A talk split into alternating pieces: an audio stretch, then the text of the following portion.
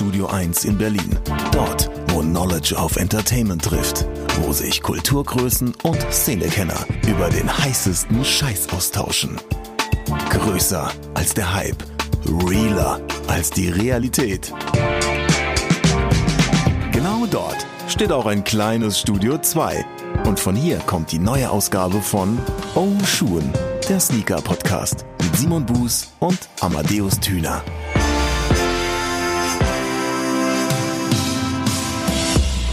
Werden die Regler wieder geschoben, als ob es keinen Morgen mehr gibt. Du.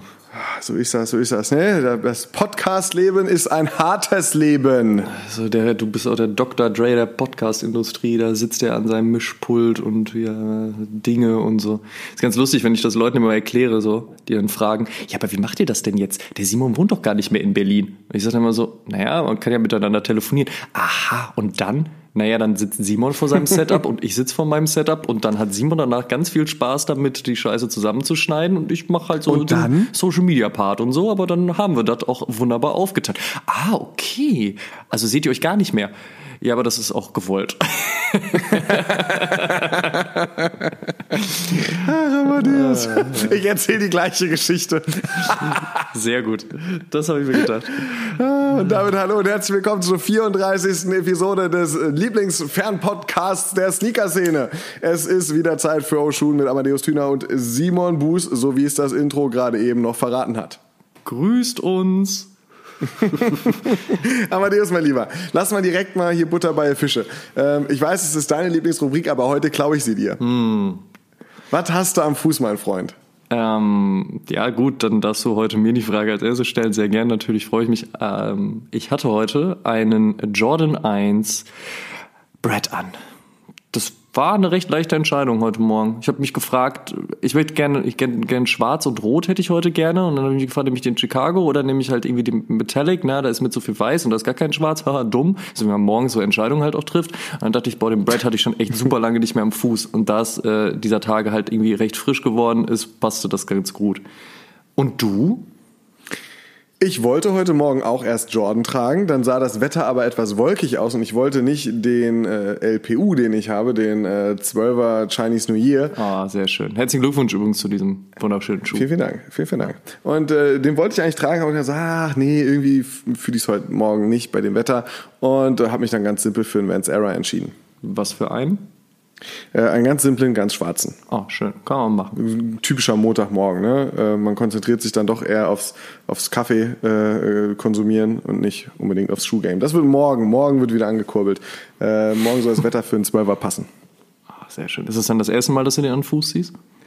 Äh, wird tatsächlich dann morgen das erste Mal für diesen Schuh sein, ja. Vielleicht wäre es Ist ja bei mal. mir ein bisschen was Besonderes, weil Zwölfer ist ja für mich so, das war so äh, späte 90er, beziehungsweise 96, 97, ähm, dann so die Phase, als ich sehr viel Basketball gespielt habe, Jordan zeitweise noch mit dem Elfer gespielt, dann der Wechsel auf den Zwölfer. Und ich war einfach verliebt in diesen Schuh und ein Kumpel von mir hatte den, als ich noch Basketball gespielt habe, den gespielt. Ich habe ihn leider nicht bekommen, konnte ihn mir leider nicht leisten. Ich hatte zu dem Zeitpunkt, ich habe es auch schon mehrfach gesagt, ich hatte einen Grand Hill 2, bliblablub. Auf jeden Fall der 12er ist halt immer so ein, so, so ein Ding gewesen, den fand ich besonders, aber er ist jetzt nicht unbedingt ein Schuh, wo ich, wo ich immer gesagt hätte, egal in welchem Colorway er denn auch in den letzten Jahren kam, so, ja, ich würde ihn tragen, aber jetzt, äh, jetzt hatte ich, also ja, jetzt, ich habe mega Bock auf diesen Schuh und äh, freue mich drauf, ihn dann morgen einfach äh, zum ersten Mal aus der Box zu holen. Vielleicht lohnt sich doch dann mal auch für dich so ein kleines What's on my feed today in deinen Stories oder so.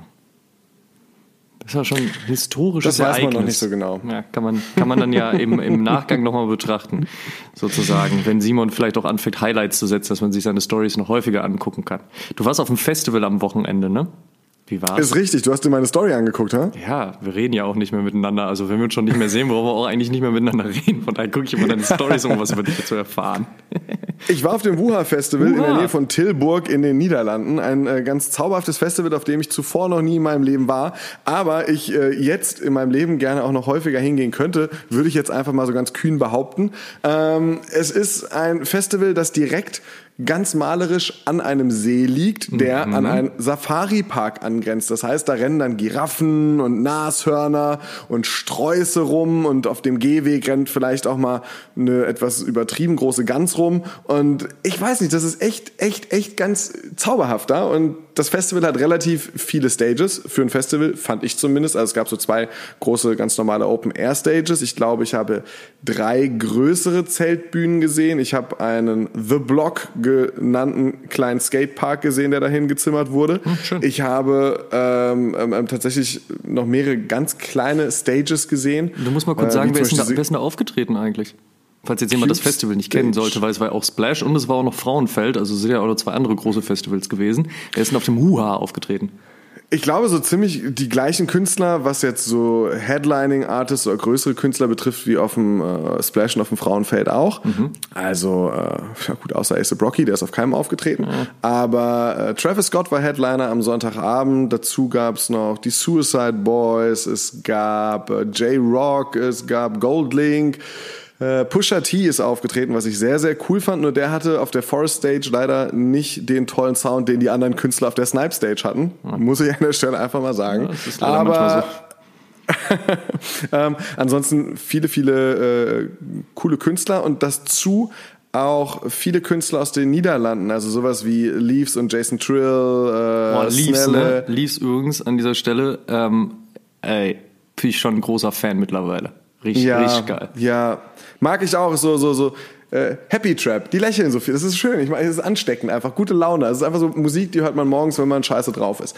Ich mag es wirklich wirklich sehr. Also ich hatte, ich hatte viel Spaß. Ähm, war, ein, war ein schönes Festival. Sehr schön. Ich war auf einer Skateboard-Veranstaltung, was eigentlich auch die perfekte uh. Überleitung zu unserem Thema wäre, aber ich wollte vorher noch mal kurz ein bisschen Feedback zur letzten Episode rausgeben. In der haben wir, Schieß los. in der haben wir ja über die zehn wichtigsten Sneakerbücher gesprochen. Im Hinblick darauf natürlich, dass es auch noch viel mehr gibt, aber wir konnten die Episode jetzt ja auch nicht drei Stunden lang durchziehen. Und das war ähm, für mich ein großer Spaß, für dich hoffentlich auch. Yes. Ja, ein bisschen gedauert jetzt, aber okay. Ähm, Entschuldigung, das, ja. auf jeden Fall. Hey, das war so super. Dankeschön, das wollte ich wissen. ähm, auf jeden Fall haben wir über die wichtigsten äh, Sneakerbücher gesprochen. Wichtig, aber auch einfach nur, weil es sich natürlich schmissiger anhörte, Clickbait und so. Ähm, es ging auf jeden Klar. Fall um sehr viel Literatur und da gab es ein sehr schönes Statement von Mr. Vigelino 95 und zwar schrieb er, er fand den Educational Aspekt 1a, tipptopp mit Sternchen ähm, und er Zack. baut sich gerade selbst auch eine Enzyklopädie aus alten Sneaker-Freaker-Ausgaben und alten Sneakers-Mags auf und äh, checkt auch die neuen Praise-Mag-Ausgaben und macht das halt äh, in dem Bereich halt erstmal groß, ähm, weil er sagt, so man vergisst halt so super viel. Ne? Gerade in der schnelllebigen Internetzeit und somit möchte er sich da einfach ein beständiges äh, Sammelsurium an Büchern und Magazinen aufbauen. Und er hätte auch richtig Bock auf die ganze All Gone-Reihe, aber die ist ihm leider ein wenig zu teuer. Und ähm, er freut sich darüber, dass wir ihm ein paar Empfehlungen gegeben haben, was uns wiederum freut, weil darum soll es ja auch gehen. Und er sagte noch so, Sneaker-Filme und auch Sneaker-Dokumentationen wären doch auch mal noch ein schönes Thema, dass wir da mal eine Liste drüber erstellen sollen.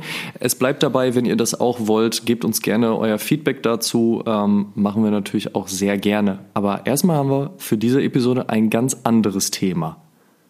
Und das liegt mir sehr, sehr am Herzen. Aber ich weiß, du bist auch großer Fan. Und da ich das ja eben schon angekündigt habe, von wegen, ich war auf einem Skateboarding-Event und das wäre eine gute Überleitung.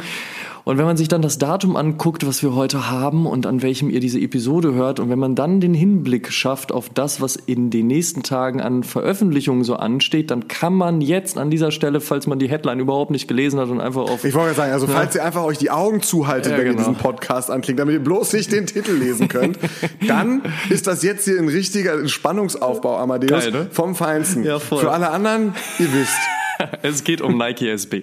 Es geht um die Historie von Nike SB, es geht um den anstehenden Para SB und es geht um ein Interview, was wir mit Martin vom äh, wunderbaren und äh, sehr wertgeschätzten Skate Shop Bonkers aus Frankfurt geführt haben, das ihr mm. im Laufe dieser Episode auch hören werdet. Aber erstmal müsst ihr uns ein bisschen zuhören, außer ihr spult vor, weil das wäre aber Quatsch und auch schade. Ähm, könnt ihr natürlich auch machen, weil ihr dann vielleicht auch mehr Zeit hättet, nochmal kurz auf Abonnieren bei Spotify zu klicken oder bei iTunes fünf Sterne zu geben, YouTube-Kommentare ins Feld zu hacken, uns bei Instagram oder Facebook zu abonnieren oder was man nicht so alles tut. Wir würden uns auf jeden Fall sehr freuen, wenn wir da von euch was lesen oder auch was sehen, weil euer Support bedeutet uns natürlich sehr viel. Ähm, das war der Call to Action an dieser Stelle. Können wir eigentlich ins Thema einsteigen, Simon? Ich weiß noch, was mein erster SB war. Weißt du noch, wie du in diese ganze SB-Materie reingekommen bist? War das für dich sofort so, so Sneaker-mäßiges oder war das was Skateboard-mäßiges oder wie war so dein Einstieg damals mit der ganzen Nike-SB-Materie? Äh, was ich wirklich die ganze Zeit nur von außen betrachtet habe. Die ganze Zeit. Ich habe es gesehen, ich habe ich hab die Dunks gesehen, ich habe wirklich tolle Schuhe gesehen, ich habe auch, auch äh, verschiedene Phasen eben gesehen, nicht nur anhand von Boxen zu unterscheiden, sondern auch an, anhand von unterschiedlichen Modellen, an, an, an bestimmten Begehrlichkeiten. Aber, aber ich habe es mir die meiste Zeit, muss ich sagen, nur von außen angeguckt. Ich habe äh, in den 90ern einige Jahre gehabt, in denen ich sehr viel Skateboard gefahren bin und äh, äh, damals ist man, ist man ja doch meistens irgendwie mit einem mit einem Vans Oldschool, äh, mit einem Skate High oder äh, ich bin auch viel noch mit Airwalk geskatet. Dann gab's da äh, die, die, die Costens, beziehungsweise auch äh, von Steve Caballero gab's dann den Signature-Schuh. Das waren so Schuhe, die ich in den späten 90ern geskatet bin, die ich, die ich damals anhatte. Und ähm, hab dann, ich müsste, ich müsste wirklich lügen, so 99, 2000 ungefähr, äh, mein Skateboard gefühlt in die Ecke gestellt und immer wenn ich mal irgendwo jemanden mit dem Skateboard gesehen habe, so hey, gib mal kurz her, lass mal irgendwie einen Olli machen oder sonst was, mal geguckt, ob es noch ging und, und, und mal hier, mal da nochmal ein Stündchen gefahren, aber, aber nicht mehr so wirklich. Und entsprechend, als es dann ja in den 2000ern mit, mit äh, Nike SB äh, losging, war ich dann eigentlich ja schon eher der Beobachter, der Außenstehende, als äh, derjenige, der selbst noch geskatet ist und gesagt so, oh, geil, jetzt äh, ziehe ich mir mal einen, einen, ja, keine Ahnung, einen, einen Dunk, einen Blazer, einen, einen 1 Jordan, whatever an, um Skateboard zu fahren, sondern, sondern habe es dann wirklich eher wie wahrscheinlich sehr viele Leute die besonderen Modelle, also die Special Releases, mhm. ähm, auch so für den, für den Schrank, für die Vitrine gesehen. Aber ich glaube, und jetzt müsste ich wirklich lügen, ich, ich oh Gott, wo war denn mein erster SB, den ich gekauft habe? Es ist echt, Amadeus, machen wir so, damit das nicht der Simon Grübel Podcast wird. Erzähl du erst mal ein bisschen eine Runde, weil ich, ich muss, ich, ich bin wirklich so ein bisschen hin und her gerissen, weil es war schon so, schon so vor 2010, dass ich da auch mal zugegriffen habe. Ich weiß nicht, ich weiß halt auch, also vor allem dann halt bei so, bei sowas wie eine, wie eine, wie einem, äh, Janowski zum Beispiel, wo man, wo man, ähm, wann kam eigentlich Amadeus, wann kam der erste Janowski? Also, weil das kann man dich jetzt einfach mal fragen, weil du, du weißt. Ich, ich, ich weiß. Ich weiß, ne? Gar kein Stress. 2008, 2009, ne? Da kamen die Dinger auf jeden Fall als erstes raus. Haben ja letztens auch Jubiläum gefeiert.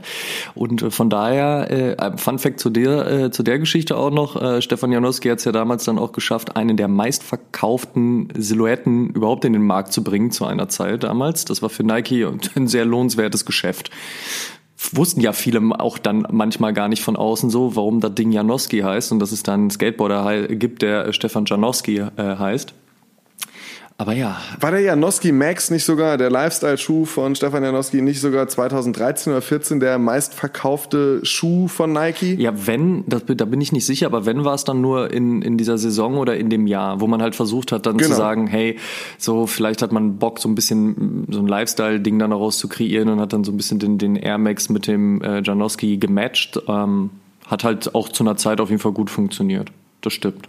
Ja, das, also, wie gesagt, krasses Ding, aber wie gesagt, ich denke jetzt mal ein bisschen weiter drüber nach, äh, was mein erster SB war, ähm, weil, wie gesagt, ich müsste tatsächlich lügen und ich glaube, es war ein, Janowski, aber sicher bin ich mir nicht. Auf jeden Fall, äh, äh, bis dahin, bis ich es mit Bestimmtheit sagen kann, Amadeus, bin ich dran. Nike SB. Und du, was war okay. dein erster? Also, was war dein Zugang? Also ich bin ja echt viel Skateboard gefahren früher, wenn auch überhaupt nicht gut. Und auf dem Board stand ich auf jeden Fall. ich auch nicht.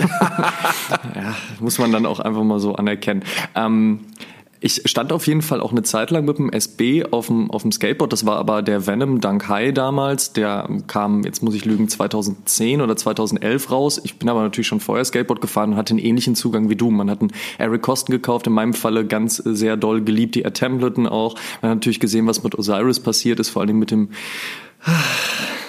Sollen wir, sollen wir benennen? Ich liebe den ja so ein bisschen, ne? Aber gut, äh, wir lassen das jetzt mal so im Raum stehen. Ähm, auf jeden Fall, was da halt einfach so passiert ist. Und ich habe dann ja auch eine Zeit lang in dem Skateboard-Business gearbeitet und hatte natürlich dementsprechend immer ähm, eine starke Verbindung dazu.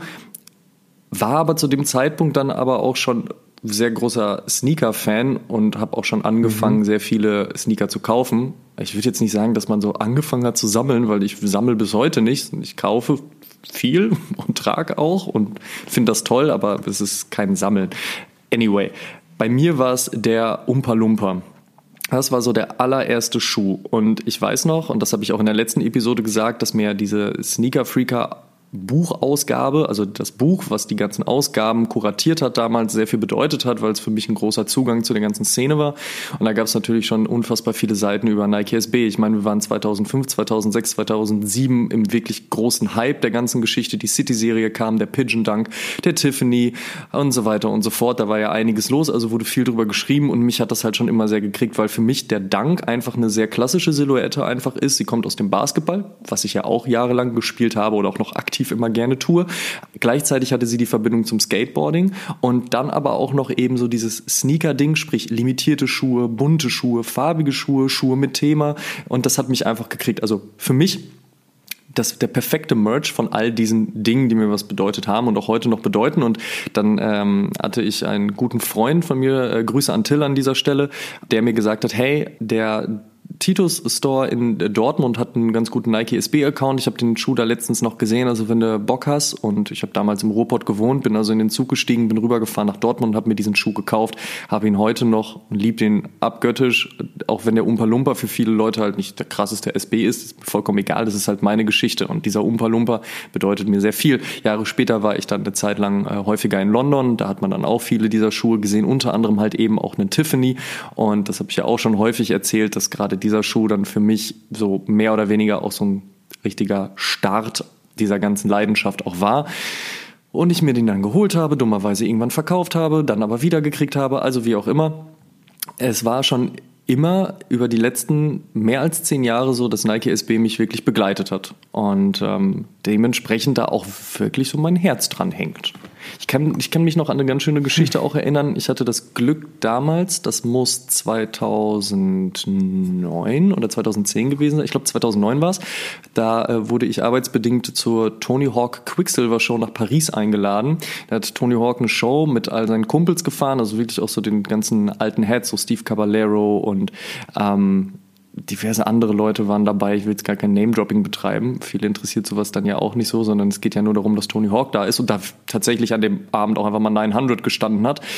Ähm, hm. Und an dem Abend so wirklich echt einfach eine absurde Situation, so viele krasse Leute zu sehen. Busy P war da, hat da aufgelegt und, und generell super viele spannende Menschen dort getroffen und auch interviewen dürfen. Und an dem Abend äh, trug ich äh, den Tiffany SB und saß dann irgendwann so mit so zwei Drinks, freudestrahlend irgendwie so äh, im, im hinteren Backstage rum und hab mir so angeguckt und war immer nur so, wow, was ist, was ist hier los? Und dann lief ein Typ an mir vorbei und der trug den, den Resin Dunk, der gerade rausgekommen war. Mhm. Und, und guckte mich nur so an und nickte mir so zu und ich nickte ihm so zu und war so, ja, ist nice. Also so auch über diese Schuhgeschichte, dass man einander irgendwie äh, in Anführungsstrichen kennenlernt oder zumindest zu erkennen gibt, so, ey, wir sind eigentlich auf derselben Wellenlänge, obwohl wir noch nie ein Wort miteinander gewechselt haben. Und das war einfach auch nochmal ein schönes Erlebnis. Dementsprechend verbinde ich halt mit diesem Schuh auch so viel, weil ich den ja auch in so einer Situation getragen habe und äh, habe den danach jahrelang, immer wenn ich auf irgendwelche Veranstaltungen gefahren bin, auch so irgendwie mal für ein paar Tage weg war oder so, habe ich den immer in meinen Koffer reingepackt, weil ich den einfach dabei haben wollte.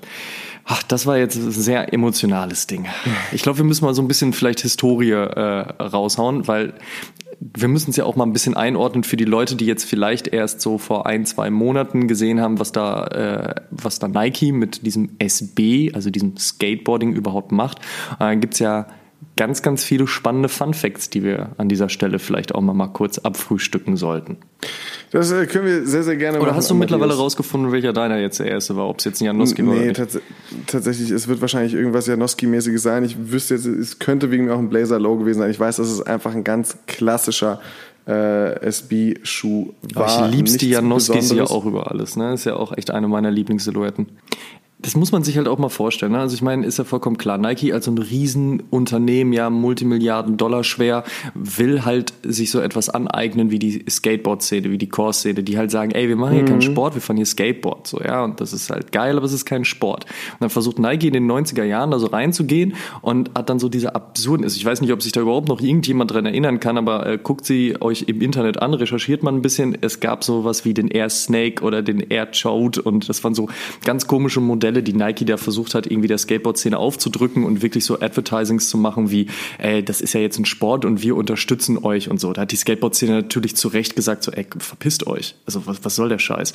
So, wir versuchen hier gerade mit, mit den Dingen, die aus der Szene heraus entstehen, halt überhaupt Fuß zu fassen in einer Industrie, die eben noch nicht so groß ist und so schwer und so reich und halt eben auch viele Rückschläge zu, er, äh, zu erleiden hatte und auch bekämpfen musste in den darauffolgenden Jahren. So, und da wollt ihr da irgendwie rein, nee, haben wir gar keinen Bock drauf. Und das war halt ein Riesenfehler, den Nike da versucht hat. Was aber dann ganz smart war, war, nachdem sie sich da mal ein bisschen drauf zurückbesonnen haben, dass das halt irgendwie Quatsch war, ähm, dann 2001 jemanden wie Sandy Baudecker, Gott hab ihn selig, rest in peace, mhm. äh, an Bord zu holen, der gesagt hat, so Leute, wir müssen das komplett anders machen. So. Und der hat es dann bei Nike durchgedrückt zu sagen, ey, konzentriert euch doch mal darauf, was ihr überhaupt für Modelle habt, denn 1985, 1986, 87 ist schon die ganze Bones Brigade um Tony Hawk und Steve Caballero in einem Jordan 1 geskatet. Die Leute hatten damals Blazer an den Füßen. Ähm, die Leute haben sich Dunks angezogen, einfach weil die Verfügbarkeit da war und irgendwo, das darf man ja nicht vergessen, auch wenn Skateboarding natürlich kein Sport ist, aber es ist halt eine sportliche Ausübung von etwas, wo so ein Sportschuh sicherlich nicht schlecht ist. Und du konntest damals diese Schuhe kaufen, sie waren jetzt nicht schweineteuer und du konntest damit Skateboard fahren und das hat gepasst. Und dann hat Sandy Bodecker gesagt so, naja Leute, ihr habt doch die Silhouetten hier, warum wollt ihr da irgendwas Neues erfinden? Wir nehmen jetzt diese Dinger und wir versuchen nicht den halt irgendwie den breiten Markt irgendwie auf, aufs Auge zu drücken und zu sagen so, hier ist Skateboarder, ihr müsst jetzt damit fahren, weil wir sind das tolle Unternehmen, sondern wir versuchen halt wirklich in die, die Core-Skate-Shops reinzugehen und denen halt einfach wirklich klar zu machen, dass dieses Schuh, mit dem man vor 20 Jahren schon Skateboard fahren konnte, also vor fast 20 Jahren Skateboard fahren konnte, äh, heute halt auch, auch super funktionieren. Und dann hat er sich ein Team aus vier wirklich großen Namen, äh, da wären Danny Supper, Reese Forbes, Gino Iannucci und Richard Mulder um sich herum geschart und ist mit diesem Team losgegangen, hat gesagt, wir haben hier Pro-Skateboarder, die aus der Szene kommen, die ein Standing in der Szene haben. Wir haben die Schuhe, wir haben uns jetzt was überlegt. Es wird limitierte Serien geben. Es wird Serien geben, die auf die Fahrer zugeschnitten sind anhand der Colorways. Wir werden mit euch zusammenarbeiten. Lasst uns so etwas machen. Und das hat die Skateboard-Szene zumindest in einem gewissen Teil und noch nicht sofort, aber mit ein wenig Zeitverlauf dann auch akzeptiert. Und dann war es ganz, ganz spannend, ähm, nachdem dieser Schritt getan war, dann zu sehen, dass auch die Sneaker-Szene darauf gegangen ist. Also ich meine, man muss sich auch überlegen, wie sehr war das schon damals eine wirklich Sneaker-Szene. Also groß war die auf jeden Fall nicht. Und wenn sie für irgendwas anstanden, dann war es vielleicht ein Jordan 11er. So. Aber das war ja auch alles noch kein, keine Normalität. Es war ja nicht normal, dass jeder Release halt krass gefeiert wurde, dass, dass Leute vor der Tür standen, äh, tagelang gecampt haben oder ähnliches. Das war ja alles noch neu.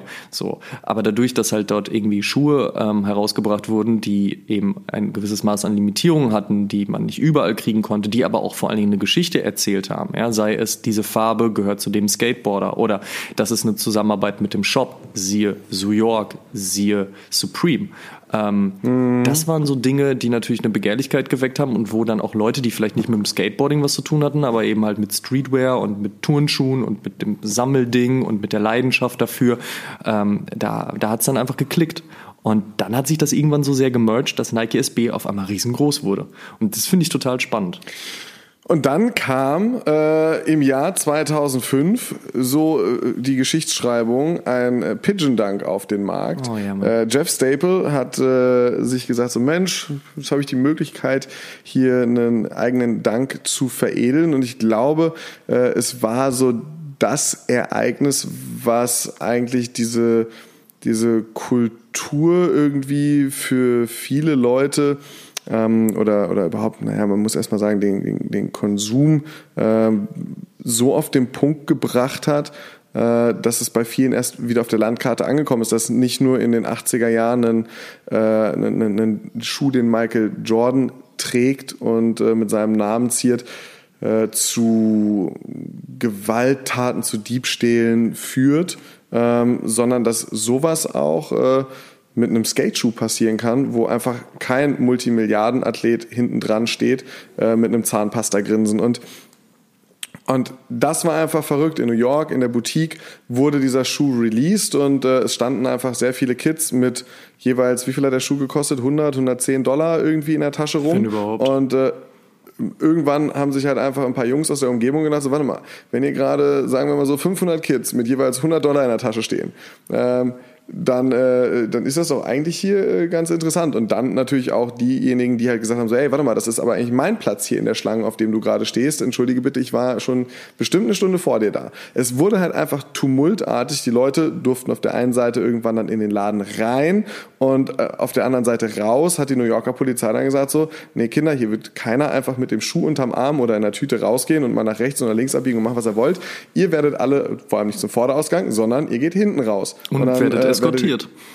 Und ihr werdet alle schön mit einer kleinen Eskorte äh, irgendwohin begleitet, aber Hauptsache hier weg. Ja, die wurden ja und, wirklich in die Taxis gesetzt. Ne? Also es wird ja damals ja. wirklich gesagt, so, ey, das können wir äh, nicht verantworten. Ich meine, ähm, Read Space, also der, der Laden von Jeff Staple, der war ja jetzt auch nicht irgendwie in der geilsten Ecke, sag ich mal, ohne das jetzt äh, negativ zu meinen, aber da war halt nun mal auch ein bisschen Action so. Und äh, Jeff Staple sagte mal selbst in dem Interview, ey, ich habe gesehen, dass da wirklich an jeder Ecke standen halt irgendwie irgendwelche Dogs mit Basies und sonst irgendwie was und wollten die Leute abziehen, mhm. weil einfach klar klar war, da kommt ein Schuh raus, der ist limitiert. Es gab gerade knapp 200 Paar davon, die in den Verkauf gegangen sind. So, da stehen aber jetzt gerade 500, 600 Leute und da scheint ja ein bisschen Cash zu holen zu sein.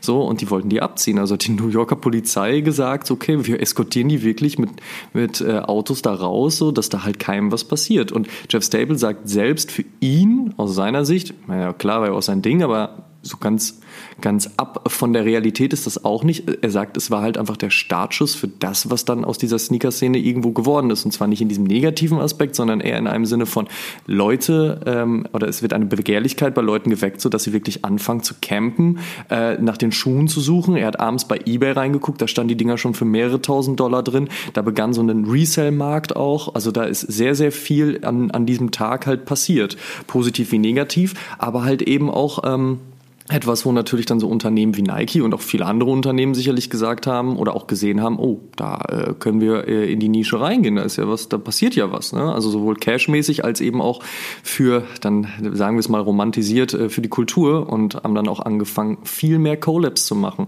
viel mehr Ideen rauszugeben. Ich meine, das hatten wir am Anfang schon, Nike SB war wirklich immer dazu prädestiniert, halt ähm, kreative Ideen umzusetzen. Manchmal gab es Colorways, die haben dann durch die Szene heraus ein Nickname bekommen. Ich meine, der Marge Simpson heißt Marge Simpson, weil der Colorway passt, nicht weil die sich mit den Simpsons zusammengetan haben gesagt haben, wir machen jetzt einen Schuh. Aber es wurde sich auch beispielsweise mit, mit äh, anderen Serien oder mit irgendwelchen popkulturellen Dingen zusammengetan und man hat etwas daraus begründet. Mit Musikern, mit, mit äh, Designern, äh, mit, mit verschiedensten Leuten. Ich meine, siehe Futura, ja, der ja jetzt wieder in aller Munde ist, weil er mit Virgil Abloh zusammengearbeitet hat. Also der hat damals schon auf dem SB-Dank gearbeitet, auf einem unfassbaren SB-Dank auch. Also derlei Dinge sind ja alle dadurch entstanden. Das ist, unfassbar. Also gerade für die Geschichte ähm, dieser Turnschuhkultur ist Nike SB einfach ein äh, unverzichtbarer Fakt. Egal, ob man diesen Schuh jetzt toll findet oder ob man als Die Hard Skateboarder immer noch sagt, nee, scheiß drauf, finde ich nicht geil, Nike, öh, geh weg.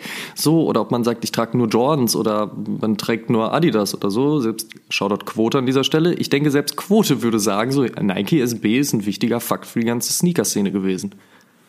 Quote, äh, du kannst das natürlich sagen, äh, indem du es äh, bei Instagram unter unserem Instagram-Account, wir posten da natürlich auch jedes Mal die Episoden und ein bisschen Content drumrum. Oh, gut Podcast. Dankeschön. Ist da, ist da der Account, äh, auf dem ihr dann Quotes Antwort bestenfalls finden könnt. Genauso gut äh, kann, man, kann man auf allen anderen Wegen, Amadeus zitiert gerne, die Brieftaube herbei. Äh, oh, das passt auch zum Pigeon-Dank tatsächlich sehr gut. Jetzt wieselt also das ist aber auch so eine Geschichte. Ja? Jeff Stable wurde damals gefragt, so mach doch mal bitte einen Schuh für die City-Serie. Ja? Es gab ja Tokio, mhm. Paris, London und halt eben New York. Und Jeff Stable hat sich so überlegt, naja, was ist denn das Wahrzeichen von New York am Ende des Tages? Irgendwie die diese Taube. Und dadurch hat sich das ja entwickelt und deswegen ist das Ding ein mhm. Pigeon Dunk geworden, ja.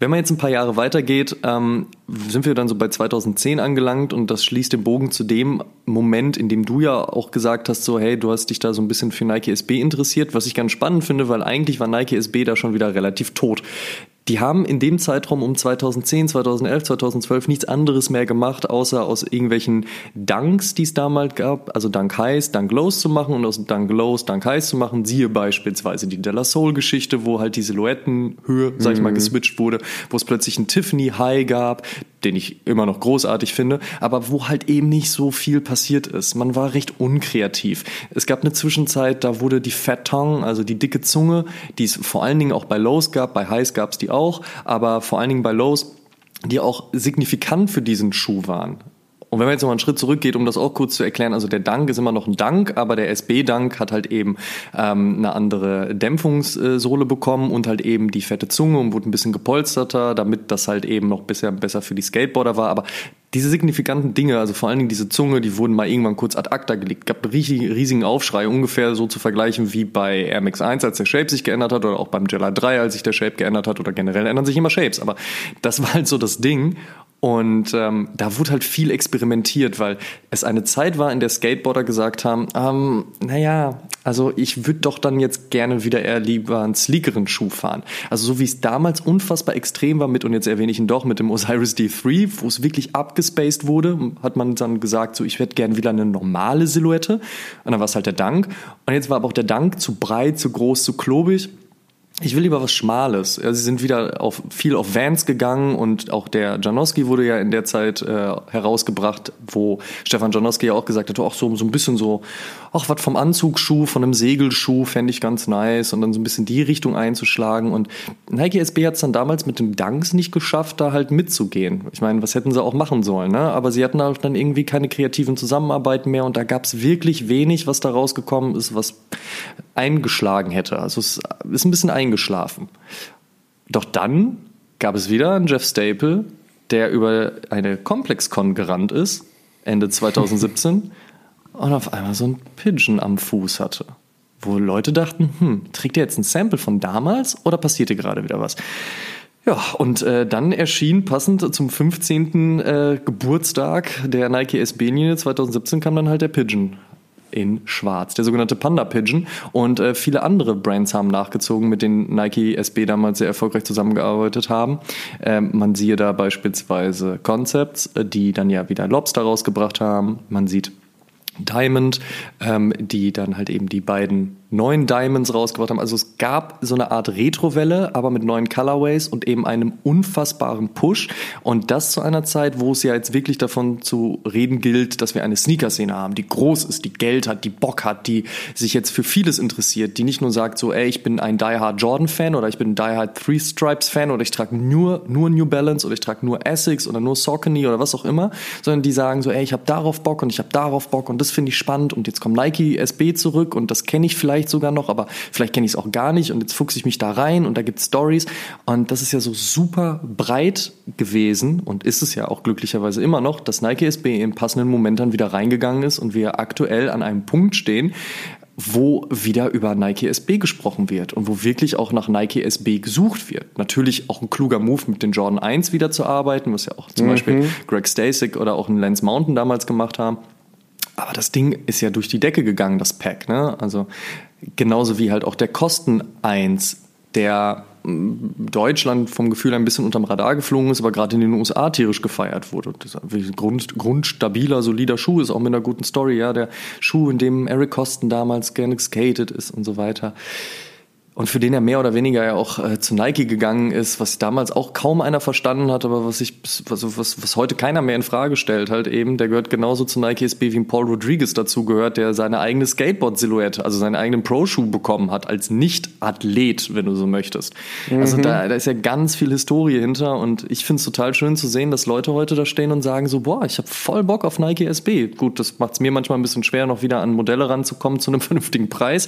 Die Zeit hätte ich vielleicht vor ein paar Jahren Jahren besser äh, investieren sollen, aber nun gut. Nee, ich finde es schön, dass Leute da wieder Bock drauf haben, das spannend finden und sich dann auch mit der Geschichte und Materie ähm, beschäftigen und ich hoffe, dass diese Leute sich auch unseren Podcast anhören und äh, mitbekommen, wie viel Enthusiasmus wir halt eben auch für diese Thematik haben. Aber ja, jetzt kommen in ein paar Tagen, äh, äh kommt in ein paar Tagen das ähm, Parapack, bestehend aus einem Dunk und aus einem Blazer und unfassbar vielen Klamotten und äh, ich freue mich richtig drauf. Ich finde diesen Schuh wahnsinnig gut.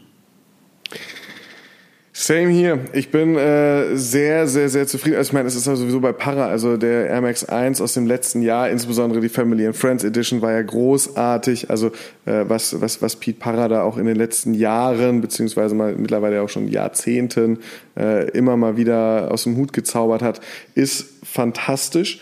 Ähm, und entsprechend, ja, mir, mir gefallen insbesondere diese übereinandergelegten Swooshes in bunt. Das ist einfach so ein, so ein schöner Hingucker, der mir, der mir wirklich gut ist. So mein, mein, mein Lieblingsdetail bin ich wahrscheinlich nicht alleine damit. Ähm, aber, aber Hammer. Ich find's richtig gut. Und ich denke mir auch, ich habe die ganze Zeit, als wir über die Episode gesprochen haben, auch so überlegt, so, Mann, wieso, wieso ist SB eigentlich wieder zurück, beziehungsweise wo ist es wieder herkommt? Weil ich meine, sie haben ja nie aufgehört, kreative Sachen zu machen mit Nike SB. Ne? Es war ja nicht so, dass man gesagt hat, so, ja, okay, äh, äh, am Anfang waren sie mega kreativ und haben, haben voll rausgehauen und dann haben sie nur noch haben sie wie den Faden nicht mehr gefunden, so, ne? Sondern es ging ja, es ging ja einfach kreativ weiter. Oh, Klar ich, gab ich, es auch mal. Ne, da muss ich, da muss ich, da muss ich dir widersprechen. Also ich fand schon, dass es da halt in, wie gesagt, diesen 2010er Jahren auf jeden Fall unkreativer wurde. Also es war halt nicht mehr so dieses Ding, so wir gehen jetzt halt raus und suchen uns Leute, mit denen wir arbeiten können. Es wurde sich halt viel mehr auf anderes konzentriert. Ich meine, klar, die Masse hatte auch eben keinen Bock mehr drauf. Ich meine, guck dir an, so Kanye West hat in der Zeit halt, keine Ahnung, Flyknit Racer getragen. Natürlich wollten alle einen Flyknit Racer. Ich meine, dann kam Adidas mit dem Ultra Boost, so. Also da war dann eben nicht mehr ganz genau, so nein, das, das, das, das ne? meine ich auch gar nicht.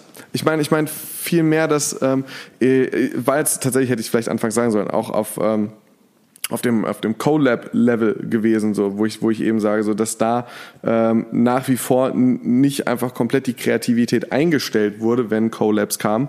Ähm, also es war, es war aus meinem Empfinden zumindest als Außenstehender war es nicht so, dass das jetzt, dass es jetzt komplett äh, von von High-Level kreativ auf komplett Bürokratieebene Sachbearbeiter runtergeschaltet hat. Ja, da hast Nichts du recht. gegen und so und da habe ich mir eben überlegt in der Vorbereitung auf diese Episode, ob es denn eventuell sein kann, beziehungsweise ob es überhaupt wahrgenommen wird, dass aus meinem Empfinden heraus viele Dinge, die jetzt in der Sneaker-Szene normal sind und dazugehören, äh, beispielsweise für eine Collab Materialien zu verwenden, mit denen vielleicht einfach niemand gerechnet hätte, statt einfach nur die Farben auszutauschen.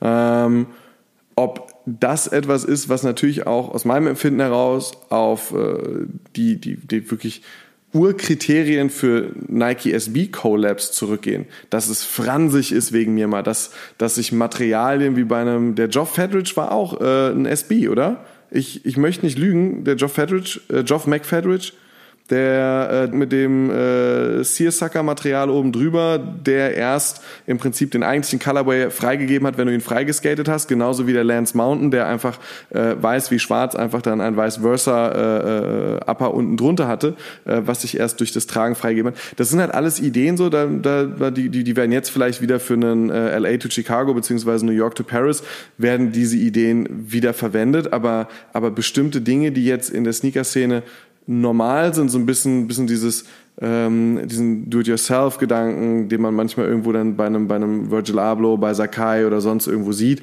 Das, das, das sind ja teilweise Dinge, mit denen SB schon vor gefühlten 10, 15 Jahren gearbeitet hat. Definitiv. Und dass also, das etwas ist, was, was heute ähm, nicht nur äh, über den Moment 2005, als der Pigeon Dunk released wurde, ähm, die den Weg vielleicht für die heutige Kultur über Campouts, über Resell geben hat. Man muss sich vorstellen, bis 2005 natürlich auch noch irgendwie danach, aber ähm, sagen wir mal so bis 2010, wo man jetzt wirklich sagen könnte, da wäre, da wäre so Globalisierung auch so weit gekommen, dass es nicht mehr mega der Pain in the Ass ist, irgendwo aus dem Ausland irgendwas zu bestellen oder auf einer Reise mitzubringen. Ich meine, Hikmet ist zum Beispiel damals, und das haben viele andere Leute auch gemacht, die sind in die USA geflogen, haben die Schuhe aus den Kartons geholt, haben sie in den Koffer gequetscht und haben sie aus dem Koffer ra gefühlt raus, dann halt hier in Deutschland ihren Leuten verkauft. So, das, das war Reselling äh, vor 20 Jahren. Du hattest einen Kumpel, der ist in die USA geflogen, du hast gesagt so, ey, bring mir bitte diese Dickies Worker Pant mit und bring mir bitte das Paar Schuhe mit. Und und dass es so entstanden ist, dass man sagt so, hey, wir haben jetzt hier einen Schuh, der inklusive eines Schuhkartons einen bestimmten Wert hat und wir wollen den so haben, wie er original ist. Dinge, die halt einfach bis 2005 noch selten waren und ab dann die irgendwann die Regel wurden, dass man gecampt hat, dass man gewartet hat, ähm, ähm, dass man, dass man eine, eine krasse Begehrlichkeit hatte, die nicht an einen Athleten geknüpft war. Ähm, das das sind halt die Dinge auf der einen Seite. Aber Nike SB war halt einfach schon immer sehr viel mehr, nämlich einfach auch ein Ideentreiber, ein kreativer Ideentreiber. Selbst wenn, wie du eben auch nicht ganz falsch natürlich sagst, also ich glaube, wir, wir, wir, wir treffen uns da ganz gut in der Mitte, dass, dass, dass das Nike SB bestimmt nicht über die letzten äh, knapp 20 Jahre mega kreativ war, 18 Jahre sind es jetzt, ne, wie viel, 17, 18 Jahre, ähm, ähm, dass sie nicht über die komplette Dauer mega kreativ waren, dass da auch mal Wellen waren, aber trotzdem, dass sie halt über diese Kreativität vieles, viele Wege geebnet haben, die ohne Nike SB heute gar nicht so wären. Definitiv. Oder vielleicht anders. Definitiv, gebe ich dir vollkommen recht. Wo wir Dankeschön. jetzt aber auch das. Muss ich doch nicht bedanken, Mensch, hör mal. Ähm, wo wir aber jetzt schon das Thema äh, sehr weit äh, von ähm, Anfang an aufgekrempelt haben und jetzt mal ein bisschen so die Historie beleuchtet haben. Wir hatten es ja schon angekündigt, wir haben uns ähm, mit Martin von Bonkers getroffen, seines Zeichens nicht nur ähm, Die Hard Skateboarder, äh, sondern eben auch Shopbesitzer eines sehr, sehr tollen Shops. Äh, Leute aus Frankfurt und Umgebung werden es kennen. Ich hoffe, alle anderen auch. Wenn nicht, checkt auf jeden Fall Bonkers aus. Was ich beim Bonkers ja auch ganz toll finde, ist, sie vermitteln auf ihrem Blog und gen in Generalität eben auch nochmal sehr viel Geschichte und wollen nicht einfach nur Sachen verkaufen, sondern die Leute auch so ein bisschen dahin erziehen, ihren eigenen Stil zu finden und halt eben Sachen auszuchecken. Tolle Vorschusslorbeeren. Auf jeden Fall haben wir uns mit Martin von Bonkers getroffen und auch mit ihm darüber gesprochen und vor allen Dingen aber eben auch über die Retail-Sicht. Wie wichtig ist Nike SB eigentlich für den Skate-Shop? Wie wichtig ist eigentlich das, was Nike SB vor allen Dingen jetzt gerade macht? Und was glaubt er, wo wird sich das Ganze hinbewegen? Und das hören wir uns jetzt an.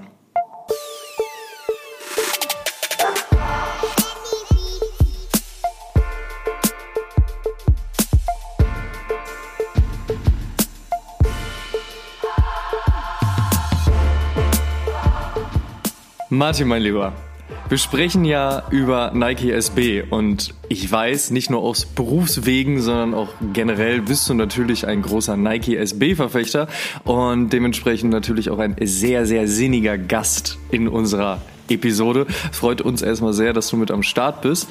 Ähm, Danke, danke. Freut mich auch, dass ich hier sein darf.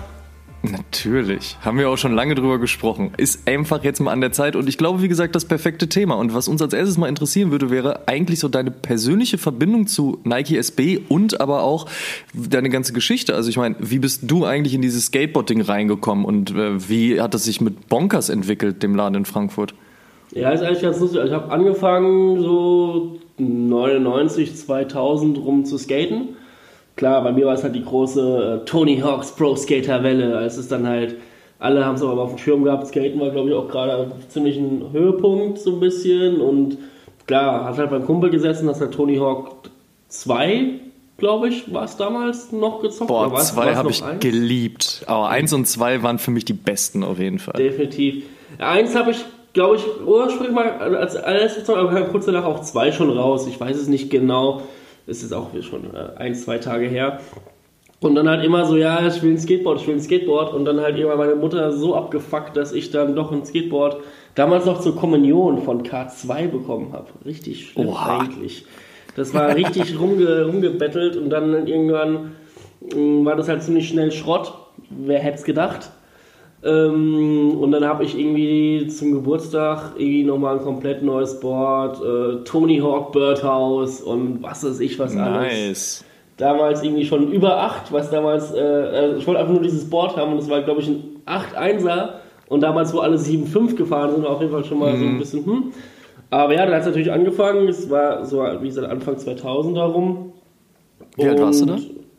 Ich bin 91 geboren, also 9, 10 so um den Dreh. War auf jeden Fall sehr frisch und äh, sehr, sehr juvenil eingestiegen in das ganze Thema. Ja, aber wenn du heutzutage mal so siehst, heute, heute fangen die Leute ja schon mit vier an, weil die Eltern sie dazu triezen. Meine Mutter wollte Ja, eher, dass ich. Fußball spiele und ich habe gesagt, ich hab Bock auf Mannschaftssport.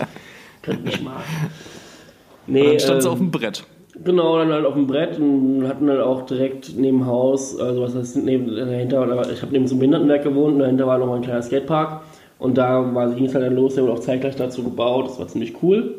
Und dann halt, ja klar, Skaten, immer Schuhe. Ich meine, mein erster Nike-Schuh war, glaube ich, ohne es zu wissen, war damals noch ein Savior äh, Brian Anderson. Und ich glaube nochmal ein, ein, ein Dingens, äh, John Redray Schuh. Das war ja eigentlich Nike, ohne dass man es wusste. Ich meine, die erste Nike-Phase Genau, ja. in den 90ern habe ich ja nicht mitbekommen, die ja eh schief lief. Und dann ging es ja 2002 mit Nike erst los, was ich aber damals so als gar noch gar nicht so richtig wahrgenommen habe. Ich glaube, das erste Mal, als ich wirklich damit Nike in Berührung kam, war ja so vielleicht 2008, 2009 rum. Mit, ich hatte damals mal einen Blazer mitgekauft. Das war aber noch nie, nicht so wirklich, dass ich jetzt sage, ich will jetzt einen Nike-Schuh kaufen. So, und der war einfach hier im Skate Shop, der war äh, leicht runtergesetzt und ich meine, ich habe mich damit auch davor nicht groß beschäftigt, weil du hast es halt nicht bekommen. Es gab Ja, halt keine große Möglichkeit heranzugehen und äh, wenn, dann war es eh sofort weg und dann war das war so die Zeit, wo es dann so losging, dass es dann doch ein bisschen leichter zu bekommen war. Das war ein Blazer und danach halt Janowski. Als dann der Janowski ähm, aufkam, was ähm, eigentlich so, ich glaube, mit war, nach wie vor noch der meistverkaufte Skateschuh ist. Oder einer der meistverkauftesten. Definitiv, also gerade für Nike war das in der Zeit so um, wann war das? 2009, Ja, wir haben ja 2010, jetzt 10 Jahre 2011 so? Janowski. 2009 kam der auf. Also 10 Genau, Jahre Janowski ist er dieses Jahr, also 2019, dann 2009. Ja. Und in dem Ding da. Zeitraum, genau, in dem Zeitraum war der Janowski auf jeden Fall einer der meistverkauftesten Nike-Schuhe auch. Echt? Also ich Mhm, wusste, da ich war wusste, ordentlich was los. ich nicht genau. Ich weiß nur, dass er halt mega durch die Decke ging, deswegen hat der Nike ihn auch irgendwann nicht nur auf SB verkauft. Aber das ist halt ein anderes Thema, wir reden ja vom Dank. Aber äh, dann halt dann irgendwann auch einfach ein paar Danks geholt. Am Anfang erstmal gar nicht da so richtig mit klargekommen, weil halt, ja, okay, du hast halt einen Blazer, du hast halt Janowski, jetzt einen Dank. Aber dann so kam man halt an Danks ran und dann immer mehr, dann gab es halt so Auf- und Abphasen, klar, aber dann immer mehr so, ey, die Nike-Schuhe sind halt einfach top zum Skaten, der Preis ist eigentlich auch mega fair. Ich meine, du kannst ja überlegen, kaufst du dir halt jetzt einen, einen Skate-Schuh von Marke XY, der zwei Wochen hält für 80, 90 Euro oder kaufst du dir halt einen Nike-Schuh, der einen Monat, zwei Monate hält beim Skaten für den gleichen Preis. Das ist ja auch, glaube ich, so ein großer Vorteil. Aber auf jeden Fall, ja, äh, so fing es halt an und dann halt irgendwann 2010, ja, 2010 war es, haben wir äh, dann Bonkers gegründet aus der WG raus. Und äh, damals noch als Online-Shop und dann, als wir den Laden aufgemacht haben, kamen wir dann beruflich mit Nike zusammen. Also davor war das ja auch ein Ding der Unmöglichkeit, als on reiner Onliner, äh, vor allem in unserer Größe und mit unserem Budget, da Nike ranzukommen und jetzt dann ziemlich kurz darauf, nachdem wir den Laden aufgemacht haben, waren dann ein paar Leute von Nike hier. Noch ist ja Frankfurt Nike Headquarter. Noch, noch ist er nicht nach Berlin umgezogen und dann ging's los. Also ich meine, wie gesagt, vorher schon Fan gewesen und dann halt, wenn du dann richtig mit den Leuten zusammenarbeitest und du noch mitkriegst, was so passiert und wie es passiert, dann äh, wird es halt immer viel, viel krasser. Und dann beschäftigst du dich natürlich auch viel mehr. Ich meine, für mich war das halt ursprünglich alles einfach geil hier, der Schuh, super zum Skaten, macht Spaß. Dann irgendwann schon angefangen, sich mehr damit zu beschäftigen und dann ging es halt immer tiefer. Ja. Jetzt, muss, jetzt müssen wir mal überlegen, so, ihr feiert ja eigentlich dann auch nächstes Jahr schon Zehnjähriges. Das ist ja auch äh, auf jeden Fall ein schönes Jubiläum. Ich feiere auch graue Haare. ja, natürlich. Ne? Ich meine, im Einzelhandel kriegt man die sicherlich schnell. Aber worauf ich hinaus wollte ist, 2010 war es bei Nike SB ja eher so, sag ich mal, ein bisschen ruhiger. Also der Hype war ja auf jeden Fall abgeflacht. Ähm, zumindest was so die Sneaker-Szene anbelangt. Ähm, Nike SB hat sehr viel geretrot im Stile von, was früher mal Low-Cut war, wurde ein High-Top und andersrum. Aber so richtig viel ist da dann um 2010, 2011 nicht passiert. Wie hast du das auf der Skateboard-Ebene wahrgenommen? Also auch was die Bestellung anbelangt. Ja, wir hatten das ja, also, mein, also wir hatten ja damals noch kein SB drinne, 2010. Ach so, Ähm, ihr habt das erst später mit reingenommen. Genau, wir haben es dann erst Ah, mit dem okay. Laden bekommen, weil als Renner, weil damals war mir noch ein Online, aber ich habe das halt auch so mitgekriegt, dass halt einfach die Story halt, Nike hat halt gemerkt, dass ja gerade so Schuhe wie Janowskis halt mega gut laufen und haben dann halt eben das Ding ein bisschen arg breit gestreut damals, wie halt manchmal an so einen Konzern denkt ähm, und dann haben wir es halt einfach mega breit geschoben und dann kam halt auch einfach nichts mehr. Du hast halt Janowski in jedem Laden bekommen, der Janowski war zum Beispiel auch mal eher nicht mehr nur SB, dann Danks kam auch nicht mehr so viel, weil die irgendwie gesagt haben, okay, ja, wir haben jetzt leider Janowski, das ist ein neues Zugpferd. Und irgendwann war das Ding, war das Ding halt so überflutet, dass du halt echt überall diese Schuhe gekriegt hast. Klar, dann war es halt uninteressant. Und klar war das halt auch gerade so eine Phase, ich weiß nicht, was die internen Prozesse damals waren, aber es kam halt so, es wurde halt ein bisschen langweilig. Das war dann auch, glaube ich, die Zeit kurz darauf, wo dann kurz mal das SB-Logo bei Nike wegkam, was sie dann ganz schnell wieder revidiert hatten und dann das SB-Logo wieder zurückgebracht haben. Also das SB war ja kurz mal weg. Ähm, Es, es gab ja auch mal eine Zeit, wo die Fat Tongue weg war, weil man unbedingt wollte, dass das ja alles noch slimmer wird. Ne? Also wie Genau, du schon das gesagt hatten wir hast. ja schon mitbekommen. Also, also Das war ja uns als, als, Genau, als Janoskis dann halt ja so gefeiert wurden und natürlich die Skate-Szene auch gesagt hat, so ey, wir wollen weg von diesen ganzen richtig krassen Tech-Schuhen, eben aber auch so ein, so ein slimmeres Modell haben und ein Dank ist nun mal jetzt auch nicht irgendwie so gerade das, was deinen Fuß komplett schmal macht, Janoski mhm. aber schon, aber dann auch irgendwo gesagt, so komm, wir lassen mal auch die Fetttangen weg und wir machen die Polsterung ein bisschen anders so, ne, also diese Richtung hat es dann ja auch eingeschlagen. Ähm, wie würdest du denn auch die Wichtigkeit von, von Nike SB überhaupt in dem ganzen Markt sehen? Äh, verdammt wichtig. Also ich, für, für Europa zumindest. Also ich hatte ja vorhin das schon mal so leicht angeschnitten. Ich habe mal irgendwo, irgendwo mitgekriegt bei irgendeinem Meeting, dass der Nike SB in Europa sogar eine höhere Verkaufszahl hat als in den USA. Eben dadurch, mhm. dass halt eben die Preise von anderen Core-Skate-Schuhmarken eben hier recht gleich sind und in den USA natürlich noch ein bisschen günstiger, weil halt eben keine Vertriebe und kein was weiß ich was alles dazwischen ist. Aber jetzt Nike hat halt verdammt viel Innovation reingebracht. Nike äh, pusht halt wirklich die Skates. Schau dir halt in Berlin die Skatehalle an. Hätte ich auch gerne bei uns in Frankfurt. Habe ich leider nicht. Wenn falls einer von Nike mithört, ihr habt doch jetzt bald hier das Headquarter leer geräumt, dann äh, ich hätte eine Idee. ähm, Meldet euch bei Martin, der hat ja, Genau, melde, Martin hat die Ideen. Ähm, so, ich glaube jetzt für einen Laden wie uns wäre es jetzt ohne Nike halt echt schwierig, weil du mit Nike halt eben, du kriegst halt den Skate-Kunden natürlich und du kriegst mhm. aber halt auch den Streetwear-Kunden. Vor allem der Streetwear-Kunde ist dann auch meistens happy, geil, da ist ein Schuh in einer geilen Farbe und der ist halt auch noch in, einem, in, einer, in einer Preisklasse, die halt super bezahlbar ist. Ich meine, ein Blazer bei SB kostet 85 Euro mit und ein Blazer Low 75 Euro. Das ist dann die Anlin, da kostet ein Blazer hoch, also mit 110, äh, das ist halt schon ein Unterschied und dann ist am Ende des Tages der gleiche Schuh, das, da ist ja minimal was anderes dran. Und mhm. ich glaube halt für die Skate Shops ist halt Nike SB auf jeden Fall äh, schon so ein Brot- und Butter-Produkt. Äh, äh, und wie gesagt, bei uns auch definitiv die bestverkauften Schuhe, weil halt eben die Schuhe halten, die Schuhe taugen, die Schuhe sehen geil aus. So, was willst du mehr? Ich meine, du brauchst einen Schuh zum kaputt machen. Als Skater. Ja, natürlich, klar.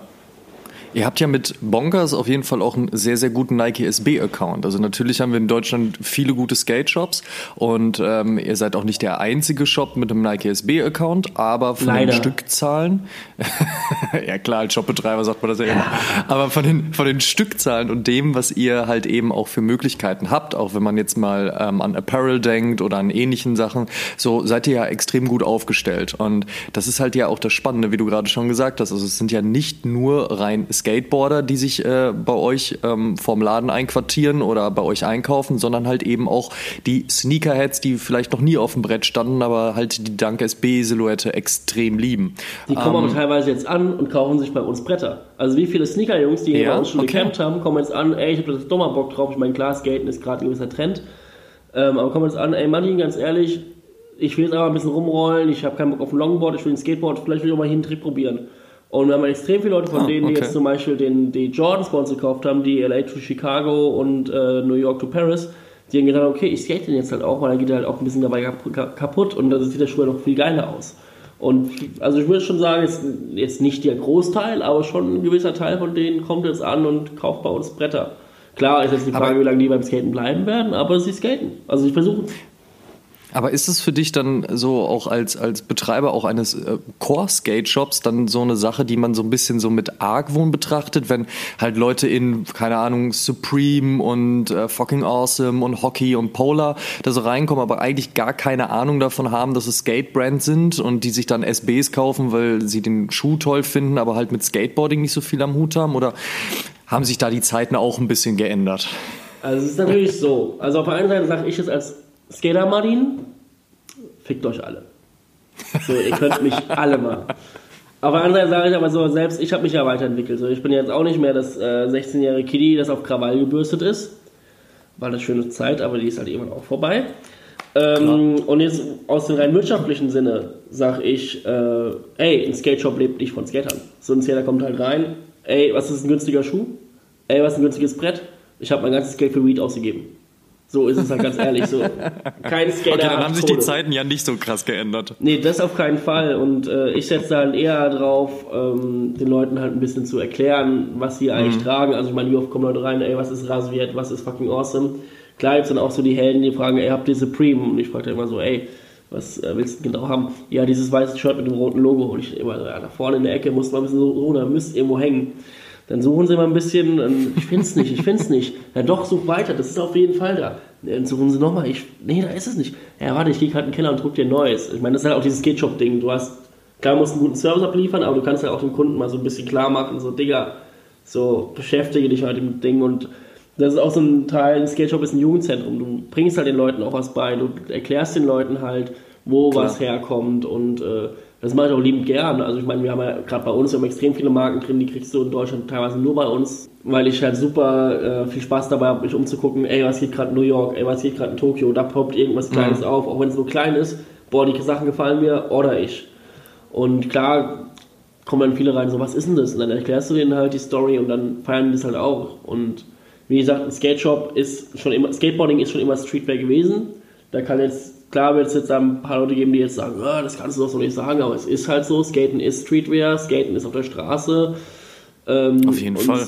Streetwear hatte schon immer äh, ohne Ende Skateboard-Einflüsse. Da kannst du auch, ich finde es halt immer nur krass, wenn dann teilweise Streetwear-Leute oder Sneaker-Leute ankommen und meinen, es ist ja nur ein Skate-Shop. Und ich mir so denke, Alter, eigentlich ist es hier das Ding deiner Träume, du musst dich nur mit den Sachen beschäftigen und aufhören, halt immer nur die Sachen zu tragen, die dir irgendein Rapper vorträgt, weil die werden dafür auch nur bezahlt. So mach doch mal, mhm. entwickle mal dein eigenes Teil, für mich auch selber mal, was ist eigentlich, was gefällt dir, was taugt dir, wo gefällt dir der Hintergrund, warum ist die Marke geil, warum ist die Marke nicht geil, so und nicht einfach nur, das ist gerade ein großes deutsches Problem. Ich kaufe aber das nach, was mir diktiert wird. So mhm. klar diktiere ich dann auch in meinem Laden so ein paar Sachen, weil ich ein paar Sachen nicht anbiete, ein paar größere Brands, wo ich aber sage, ey, habe ich keinen Bock drauf. Klar ähm, diktiere ich den Kunden dann schon so eine gewisse Auswahl, aber der Kunde hat ja selbst die Möglichkeit zu sagen, okay, er kommt jetzt eben zu uns oder woanders hin. Ich meine, du kriegst ja am Ende kriegst du das Produkt. Nur ich sage mhm. halt, ey, beschäftige dich damit und ich versuche halt auch den Leuten dann immer so ein bisschen zu zeigen, ey, komm her. Und klar habe ich jetzt auch in Frankfurt ein paar Jungs, die dann haten, ja, äh, Bonkers, Hipster, Skate Shop ist ja kein Skateboardladen. Aber das sind halt die Jungs, die sich halt seit 2002 nicht weiterentwickelt haben. So, mhm. die sitzen dann halt in ihrem Laden, machen auch einen guten Job bestimmt, aber sind dann halt total verbittert, weil das und das ihnen halt nicht taugt und weil ja heute alle Hipster sind und weil ja äh, warum macht ein Palace jetzt, wir haben jetzt eine HD-Kamera, warum hat ein Palace jetzt so alte Videos? Äh, das sieht ja voll komisch aus, die sind doch gar nicht so alt. Warum machen die jetzt so einen auf, auf diese Retro-90er-Schiene? Äh, warum wissen, was ist denn Polar? Das ist ja äh, voll Hipster, die machen ja Hemden. So, mhm. so nach dem Motto, was soll das denn? Das ist ja, da ist ja nicht einfach nur ein Logo vorne drauf. Und ja, ich meine, es ist Skateboarding, Skaten, hey, du kannst es niemandem recht machen, aber ich versuche halt einfach zu sagen, ich mache mein Ding und ich halt, will halt den Leuten auch zeigen, ey, guck mal hier, guck mal über den Tellerrand hinweg, guck mal, was links und rechts von Kanye West ist. Ja, was ich bei euch halt auch sehr schätze, ist eben, dass ihr auch gerade auf eurer Homepage und auch auf eurem Blog halt eben auch eine Story erzählt und halt den Leuten eben auch die Möglichkeit gibt zu sagen, guck mal, das ist der Hintergrund, ja, entweder speziell auf diesen Schuh gemünzt oder speziell auf die Apparel gemünzt oder halt auch generell, wir erklären ein bisschen, was die Brand ist. Ihr könnt euch jetzt damit beschäftigen, guckt, ob, guckt, ob euch das zusagt, also vom Design, von der Story her oder halt eben nicht. Ähm, genauso, also es ja auch gerade schon selbst gesagt, machst du es auch im Shop und was ich ganz spannend, aber auch sehr amüsant fand, waren auch zuletzt die Arten, wie ihr halt mit In-Store-Releases umgegangen seid und wie ihr äh, euch gegen Bots gestellt habt. Da kannst du doch gerne mal kurz ein bisschen was zu erzählen, weil ich denke, das ist so eine Sache, das werden schon einige Leute mitbekommen haben. Hoffentlich. Ähm, aber auf jeden Fall eine Sache, über die wir reden sollten. Also bitte erzähl mal was dazu. Wie, wie kamt ihr auf die Idee zu sagen, so, ey, wir haben da eine super Idee für Bots, beziehungsweise gegen Bots? Ne, wir hatten immer das Problem, so guck mal, wir sind ein kleiner Shop. Wir sind jetzt nicht irgendwie ein riesen Ding mit einem riesen Lager, sondern ey, wir sind halt hier ein paar Jungs, die hier in der Klappergasse in Frankfurt sitzen mit einem kleinen Laden, kleinen Lager und halt nicht eine riesen Serverfarm im Hintergrund. Und wir hatten bei jedem Release immer mehr das Problem Bots. So, mhm. auch wenn wir die Schuhe gar nicht online verkauft haben, auch bevor wir so angekündigt haben, haben natürlich irgendwelche Deppen dann ihre Bots da angesetzt. Und klar gibt es dann teilweise, dass sie jetzt über Google ja automatisch finden, wo irgendwie das Produkt auch nur ansatzweise sein könnte. Und ähm, waren halt die Seiten immer down. Und das hat uns halt irgendwann mega abgefuckt. Und dann waren die Seite drei Tage teilweise down und dass wir halt oh. auch einfach keine anderen Produkte verkaufen konnten und wir nur die ganze Zeit mit dem Serveranbieter am Rumtelefonieren sind und die halt irgendwann auch total genervt waren, aber wir halt auch nichts tun konnten, weil wir halt mhm. einfach 700.000 Aufrufe in der Minute hatten. Was willst du da machen? Da ja, hast du keinen Spaß mit. Und dann fing es ja erst halt an, dass wir gesagt haben, okay, wie funktioniert ein Bot? Ein Bot kriegt einen Befehl, kauft Produkt XY und äh, hört erst dann auf, wenn, das, wenn derjenige, der den Bot nutzt, eben das sagt, okay, das Ding kommt nicht mehr, ich mach's aus. Oder wenn halt eben das, das Ziel erfüllt ist von dem Bot. Und dann haben wir halt angefangen, ähm, das Produkt online zu stellen. Dann hieß dann halt Nike, SB, Dunk, Dogwalker, whatever. In Klammern, hier, Digga, du weißt ganz genau, wie das Spiel läuft. Wenn du den Schuh kaufst, kriegst, willst du eigentlich den Schuh zu kaufen, sondern kriegst halt irgendwie Schlüpper von einer dicken Oma aus dem Gym. So. Und äh, kannst, du, kannst du dran schnuppern, hast du deinen Spaß mit. Ähm, und haben dann natürlich die ganze Kohle zurückgezahlt. So, und dann, das fanden die Leute auch noch mega lustig. So, hey, ich habe das nicht ganz gelesen. Das stand halt auch auf der Rechnung drauf. Das war das Schöne. Also war wirklich so, Ah, dass- okay. das steht auf der Rechnung drauf. Und dann so, hey, hier, ich habe mir auch darauf eingefallen, ja, kann ich die Kohle wieder haben? Ja, klar, haben wir halt gemacht. Haben wir dann aber auch mal die ganzen Kreditkarten und Paypal-Zahlungen zurückgezahlt. Aber dann ist halt natürlich auch irgendwann aufgefallen, ey, Paypal behält halt einen Teil der Kohle ein, die Kreditkarten auch und uns kostet das jedes Mal Kohle. Und wir können gar nichts machen. Wie gesagt, selbst wenn wir den Schuh nicht online stellen, die Leute fucken uns ab, weil die Leute halt mitkriegen, wir haben den Schuh und halt hoffen, dass dann irgendwie doch ein Teil online geht. Während wir halt diese, diese, also mit diesen, in Klammern, du kaufst halt irgendwie ein Schlüpper-Ding hatten, hatten wir einen Telefonlaunch immer gemacht, haben uns dann ein altes Handy gekauft mit 10, 12 SIM-Karten, also verschiedene Telefonnummern, haben dann immer gesagt, okay, wir dürfen den Schuh ab 12 Uhr im Laden verkaufen, ab 18 Uhr online. Haben dann angefangen zu sagen, ey, wir halten halt irgendwie ein paar Size-Runs zur Seite für online, beziehungsweise fürs Telefon und posten um 18 Uhr die Telefonnummer auf unsere, in unsere Insta-Story und dann kannst du halt anrufen. Und ähm, wenn du halt durchkommst, ist ja dann wirklich hundertprozentiges Raffle. Wenn du durchkommst, kannst du den Schuh kaufen. Ich meine, da haben wir echt Jungs, die, dann, die kommen an, die, die sind richtig glücklich, die weinen teilweise. Das kriegst du, die sind so happy. Krass. Ich habe 500 Mal bei euch angerufen, jetzt bin ich drin. So, ey, ja, Glückwunsch. So, was brauchst du, was brauchst du für eine Größe? Ich brauche eine 9, habe ich nicht mehr, ich habe noch eine 12. Ja, gib dir jemanden, der sie verdient hat. Weißt du, da hast du dann die richtig coolen Jungs, die ja nicht mal Cool, sagen, ja, ich kaufe jetzt die 12 nur, um jetzt ihn zu verkloppen, sondern ey, gib dir jemanden, der den verdient hat. Klar gibt es da bestimmt auch ein paar dabei, die den dabei verkloppen wollen, aber hat er halt dann 500 Mal dafür angerufen, ist dann von mir aus. Ähm, klar gab es auch so Helden, die dann immer auf die Nummer angerufen haben und dann auf dem Festnetz und dann ging natürlich keiner ran und es dann auch irgendwie auf Google oder uns dann geschrieben haben, erstmal auch bei Instagram, ey, ich habe den Schuh nicht bekommen, ging keiner ans Telefon, ja, wo hast du angerufen? Ja, die Nummer, Digga, wir haben die andere Nummer gepostet, warum rufst du da an? Ja, äh, ging ja kein, das war ja besetzt. So, ja, verstehst du das Prinzip nicht? Ich meine, wir haben es auch laut und deutlich erklärt, Alter. Du musst so lange anrufen, bis du durchkommst. Du musst halt Glück haben. Und wenn halt alle Schuhe wechselst, machen wir den Akku raus von dem Handy, dass du uns nicht nervst. So, ähm.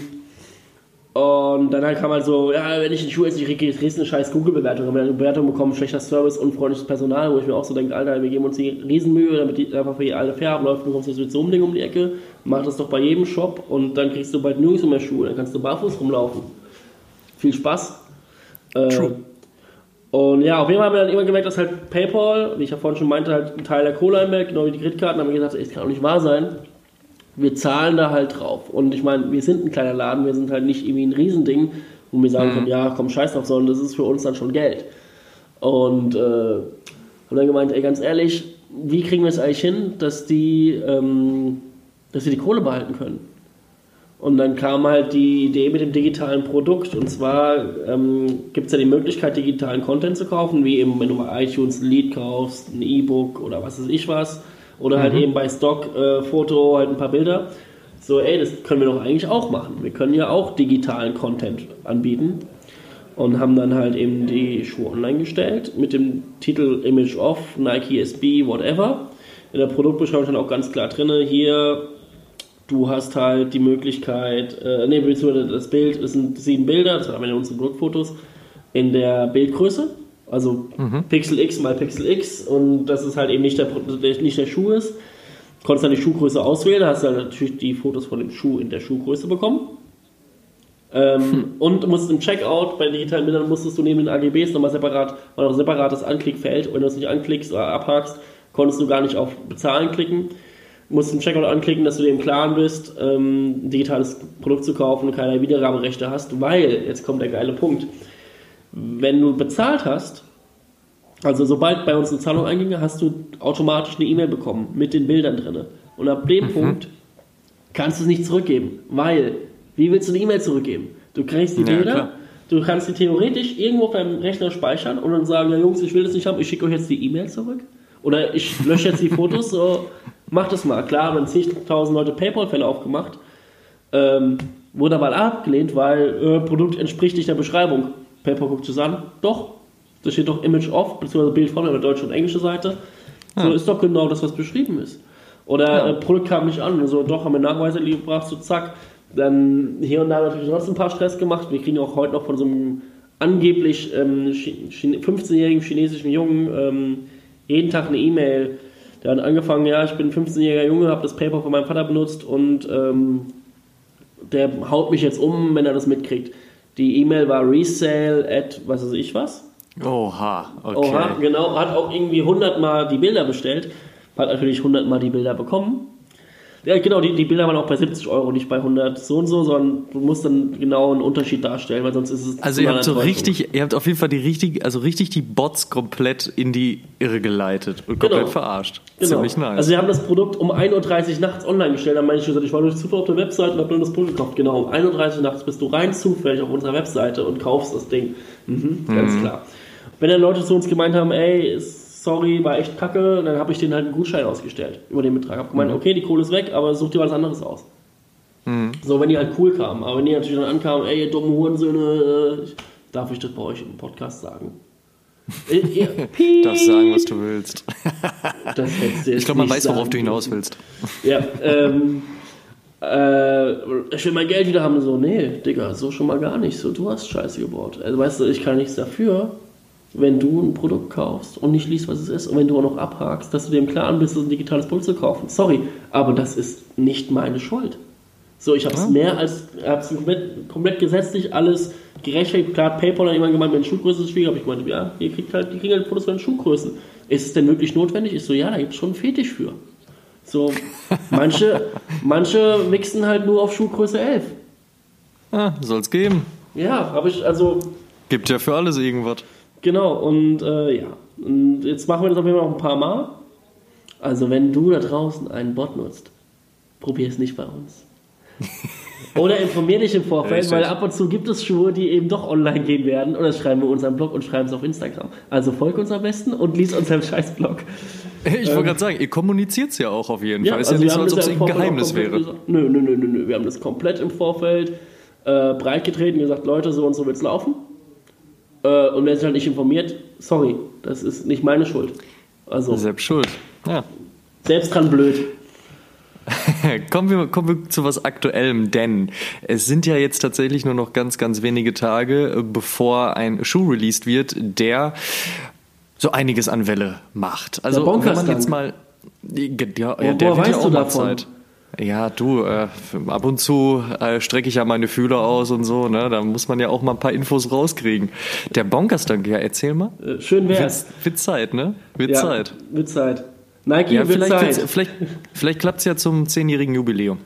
Wäre schön. Mal gucken. Ich würde ich es euch wünschen. Es wäre auf jeden Fall verdient. Aber über welchen Schuh ich mit dir sprechen wollte, ist äh, der Para SB. Und zwar, wenn man mal so ein bisschen drüber nachdenkt, also wir hatten es ja auch ganz am Anfang schon besprochen, es gab so um 2010, 11, 12 herum halt natürlich so ein bisschen dieses abflachende Game, was Nike SB anbelangt, sowohl in der Skateboard- als auch in der Sneaker-Szene. Und dann sah man so 2017 plötzlich so einen Jeff Staple mit so einem Pigeon durch die Gegend laufen. Aber auch davor schon das Boxpack. Das war ja auch mega. Also bei den Sammlern war das mega Ja, beliebt. Also das war auf jeden Fall schon stabil, aber ich meine, wenn so ein Jeff Staple mit so, einem, mit so einer Taube durch die Gegend läuft, ist das nochmal natürlich ein ganz anderer Einschlag. Ach Quatsch. 15 Years of Nike SB, ne? dann halt die ganze Nummer, die halt auch Concepts gemacht hat mit dem Lobster, wir hatten die Diamonds wieder und plötzlich wurde so wieder der Fokus auf Nike SB gelenkt. Ah, da passiert was, da ähm, werden Schuhe released, da kommen Schuhe auch zurück, so Art Bringbacks in anderen Colorways. Dann natürlich die Sache vor einigen Wochen erst äh, mit, mit äh, Air Jordan halt, ne? die Air Jordan SBs. Also es ist wieder richtig laut. Für mein Gefühl, und da kannst du mir jetzt gerne deine Bestätigung geben oder sagen, du siehst es anders, der anstehende Para SB hat nochmal so einen richtigen Knall ausgelöst. Siehst du das auch so? Fall. Auf jeden Fall. Also ich meine, der Schuh ist natürlich mega schlicht, aber das Ding ist halt krass. Para ist eh immer eine Nummer. Mhm. Und ich weiß es nicht genau, aber ich glaube, das ist auch der erste SB von Para. Davor gab es ja. Ja. immer nur Air Max. Also es ist auf jeden Fall der allererste SB, den Para designt hat, ja. Das stimmt. Ja, und das Ding ist halt ein Brett. Es ist halt so was von perfekt für den Sommer. Es ist halt ein wunderschöner Schuh. Die Materialien sind der Shit. Ich habe den ja schon in der Hand gehabt. Mhm. Es ist halt ein Überbrett. Und äh, ist halt wieder auch einfach das Geile an dem Schuh, jeder kann ihn halt anziehen. So ist halt für jeden was da. Also du kannst den Schuh nicht, nicht mögen. Und mhm. es ist halt noch ein Para. Also, was, was willst du mehr? Ja, dieses kreative Arbeiten darauf auch, ne? wie du gesagt hast. Der Schuh ist halt eigentlich sehr schlicht, er ist weiß, aber wenn du dir dann halt das Tongue-Tag anguckst, den, den Heel-Tab, äh, das, das äh, Inlay, ähm, den dann mit dem Mini-Swoosh, genau, äh, genau, den Frotte-Swoosh natürlich, also da sind halt so Details bei, die natürlich eins zu eins zu dem passen, was Para auch ausmacht. Aber ähm, auch was SB an dem ausgemacht hat, eben dieses genau, auch das, was SB auch mit Materialien und so Sachen. Auf jeden Fall. Und dazu gibt es noch einen Blazer und die ganze Clothing Line. Also genau. auf jeden Fall ein ziemlich rundes Ding. Auf jeden Fall. Ich meine, die Clothing Line äh, ist, glaube ich, nochmal noch mal limitierter, wenn ich das richtig mitgekriegt habe. Also ich jetzt irgendwie nicht jeder Shop. Ich glaube, den Blazer und den Dank kriegen halt alle Quickstrike-Shops, Klamotten nicht. Klar ist dann so eine knallbunte äh, Parahose dabei. Bin mal sehr gespannt, wie die ankommt. Ich feiere sie ja persönlich hart. Ähm, mhm. Aber ja, ist ein komplett rundes Ding und ist halt auch genau das, was halt SB braucht und was halt auch wir als Shop, worauf wir halt Bock haben, auch sowohl als Verkaufssinne als auch natürlich privat. Und es ist auch genau so ein Projekt, was halt SB wieder nach vorne bringt. Und äh, klar war es, wie gesagt, wie du schon meinst davor, zwei Pitchen-Dunks hatten wir jetzt, die beide gut waren, oder super waren mhm. sogar. Dann äh, die, die Diamonds, Hammer, der, der Lobster, übelst, übelst gut.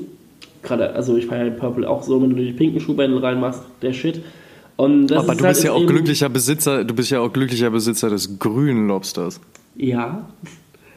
Da Moment, ich, ich sag's mal richtig neidisch. schön. Ich sag's mal richtig schön. Ja. ähm, seid ihr gegönnt, seid ihr gegönnt. Danke dir. Ist auch eine schöne Story. Kann ich ja nachher mal erzählen. Aber ja, auf jeden Fall, das ist halt genau das, was halt die Story weiterbringt. Und das ist auch das, wo ich halt ähm, SB gerade so ein bisschen sehe, dass die halt wieder ein bisschen zurück dahin wollen, wo es halt war, weil die halt gemerkt haben, okay, es lief halt ein bisschen was nicht so. Und wir haben ja eigentlich genau die Energie dahinter. Und das ist ja eigentlich Nike SB. Wir experimentieren, wir holen Künstler, die jetzt vielleicht nicht direkt aus dem Skaten kommen, obwohl ja Para eh auf Skateboard fährt oder gefahren, gefahren ist, hat ja auch mehr oder weniger ein Skate-Label noch. Mhm. Und ähm, genau das ist halt das Ding. Und das, das bringt es halt nach vorne. Und das ist halt, warum SB interessant ist. Und das, der Schuh ist halt so das perfekte Aushängeschild dafür. So, es ist halt ein wunderschöner, schlichter Schuh. Ich habe noch den Blazer. Der eben für die Leute, wo der Dank dann vielleicht ein bisschen zu dick ist. Soll es mhm. ja auch geben, Leute, die dicken Zungen nicht mögen. Ich verstehe die gar nicht, aber. Ich, ich auch nicht, ich auch nicht. Ja. Äh, Will, wenn du zuhörst, ich rede von dir. Ähm, unser Fotograf, sehr guter Homie. Ähm, ja, nee, also auf jeden Fall, das ist halt genau das, wo es halt hin muss und beziehungsweise wo es halt gerade hingeht und was halt die Sache weiterbringt und was halt eben auch nur auf dem SB wirklich so gespielt werden kann.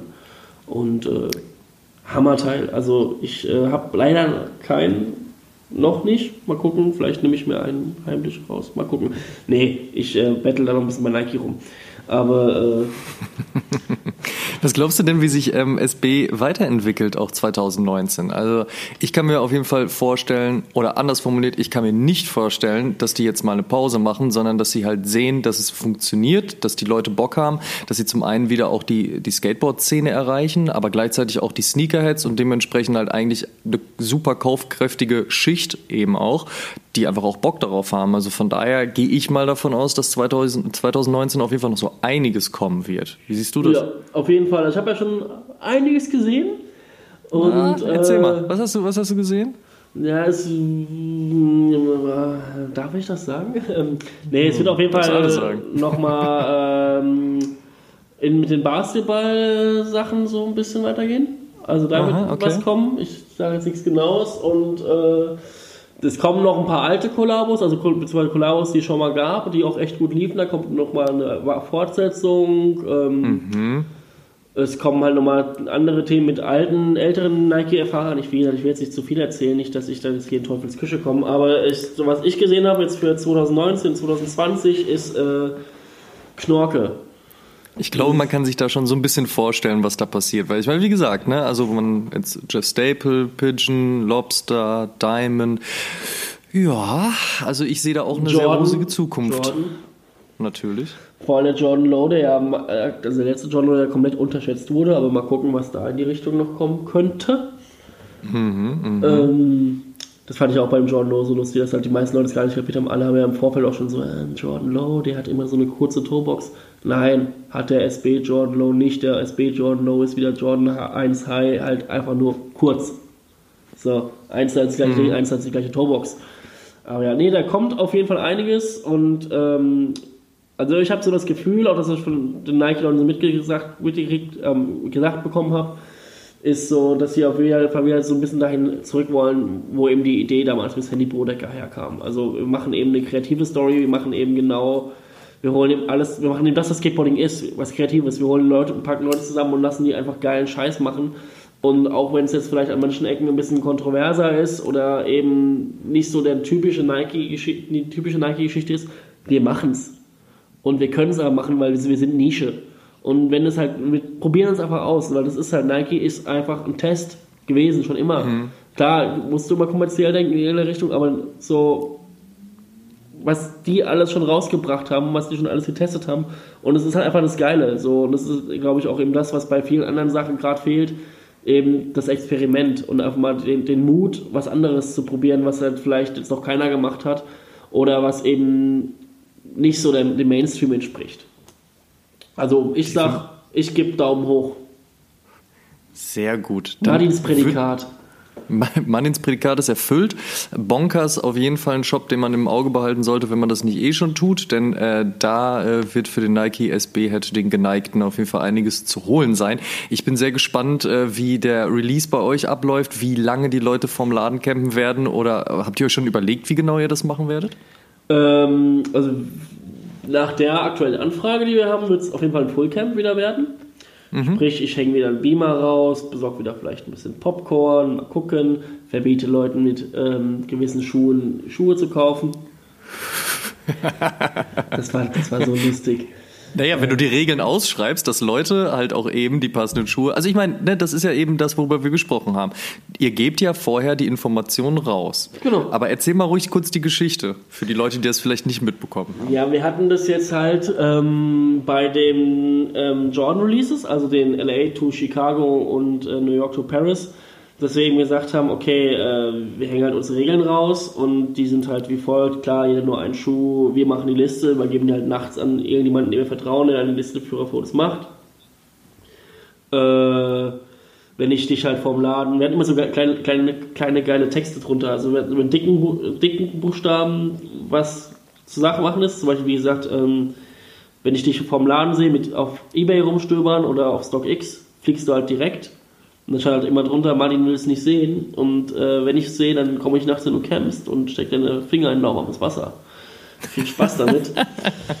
ähm, ah, schön. Und da stand halt zum Beispiel auch dabei, hier für den Jordan kommst du halt eben nicht in Klamotten von, äh, Fil, ne, nicht Filialen, kann man es nennen, von Kette XY, weil will ich nicht sehen. Und halt eben nicht in Yeezys was jetzt gar nicht mal so, okay, der Yeezy ist nicht mein Schuh, aber was jetzt gar nicht mal als Hate auf den Yeezy ist, aber wenn halt ein Kanye West irgendwie einen Track rausbringt und auch singt Yeezy, Yeezy, Yeezy, just jump over Jumpman, ich glaube, so ging das, äh, kannst du halt nicht in Yeezys kommen und einen Jordan kaufen. Das funktioniert Fair. Ihr macht halt, halt eure, eu, nicht. Euer Laden, eure Regeln. Nee, nee, nicht mal darum, sondern einfach, wenn du, wenn du das halt tust, dann hast du halt einfach keine Ahnung, was du gerade für ein Produkt kaufst. Und, das ist ähm, richtig so, weißt du, wenn ich ein Produkt kaufe, dann beschäftige ich mich damit und das klappt halt. So, wenn ich das sowas dann sehe, dann merke ich halt, nee, am Ende des Tages will ich den Schuh eh nur verkloppen. Also derjenige und da habe ich halt keinen Bock drauf. So, ich kann es nicht verhindern, mhm. sollte den Schuh verkaufen, aber ich kann es dann halt schwerer machen. Und äh, da war halt natürlich einer, der wohl den ganzen Tag in anderen Schuhen da war und es hat halt, war ein Kiddie, hat halt geregnet, dann tagsüber kurz und Mama hat ihm neue Schuhe gebracht und das waren halt Yeezys. Und äh, ich habe dann habe ich die Liste gecheckt und dann habe ich halt seinen Namen aufgerufen und habe halt gemeint, ja hier, was hast du für Schuhe an? Äh, ja, äh, Yeezys, ja, meine so und so, ich glaube, Human Race waren sind dreckig geworden. Ja, sorry, Digga, hier sind die Regeln, du bist halt raus. Und dann wollte er noch die ganze Zeit rumdiskutieren, dann anderer rumdiskutieren. Ich so, ey Jungs, also hier sind die Regeln, sorry, ich, wenn ich jetzt meine eigenen Regeln breche, was ist denn das für eine Autorität? So, weißt du, was, muss ich ja überhaupt keine Regeln mehr auf, äh, aufhalten, dann kann ich auch die Schuhe auch, euch auch direkt rausgeben. So, guck mal, entspannt euch doch mal. Das sind die Regeln, er hat sich nicht dran gehalten, ist raus. Beim nächsten Mal kann er gerne anders kommen. Und dann war auch eigentlich alles okay, da kam man nochmal rein. Ja, wenn ich meine Yeezys jetzt aufs Dach werfe, kann ich dann den Schuh doch noch kaufen. Nee, so, wie gesagt, das sind halt die Regeln. Wobei so. das aber eine ganz geile Situation auch gewesen wäre dann. Ja, ich nee, meine, aber ich will, ich will den ja auch nicht, also das ist dann auch wieder scheiße. Ich meine, er trägt ja die nee, Schuhe klar, auch, weil er Bock da drauf hat.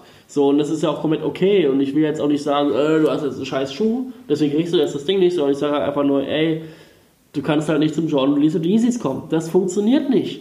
Also das ist halt einfach ein Kulturbruch des hoch 10. Also noch offensichtlicher Man muss sich halt schon für die nicht. Party richtig anziehen halt. Ja, genau. Und äh, ja, es hat, klar, es hat, hat er auch ein bisschen rumgeheult, ein bisschen Stress gemacht, aber ey, wie gesagt, wir haben es im Vorfeld angekündigt und da bin ich halt auch einfach straight. Das ist mir dann auch scheißegal. Also ich meine, ich werde am Ende des Tages, werde ich den Schuh so oder so los. Ich versuche natürlich den Leuten den Schuh äh, zu, zu geben, wo ich halt weiß, dass die ihn tragen. Ich kann es halt nicht garantieren. Ich kann halt, ich weiß, ich kenne, wenn jetzt hier draußen 100 Leute vom Laden campen, kann ich nicht sagen, ja, der wird den Schuh 100 Moneten verkaufen und der nicht. So, nur wenn ich sehe, sage ich halt, okay, du bist raus. Wenn er es dann trotzdem macht und in der Liste bleibt, also wenn, wenn ich dann nichts mitkriege, ich kann es nicht verhindern. Ich will es halt nur nicht von meinem Laden haben. Weil ich finde es einfach selber scheiße, weil ich habe selber schon Schuhe im Resale kaufen müssen. Also was heißt müssen, aber ich habe es halt getan.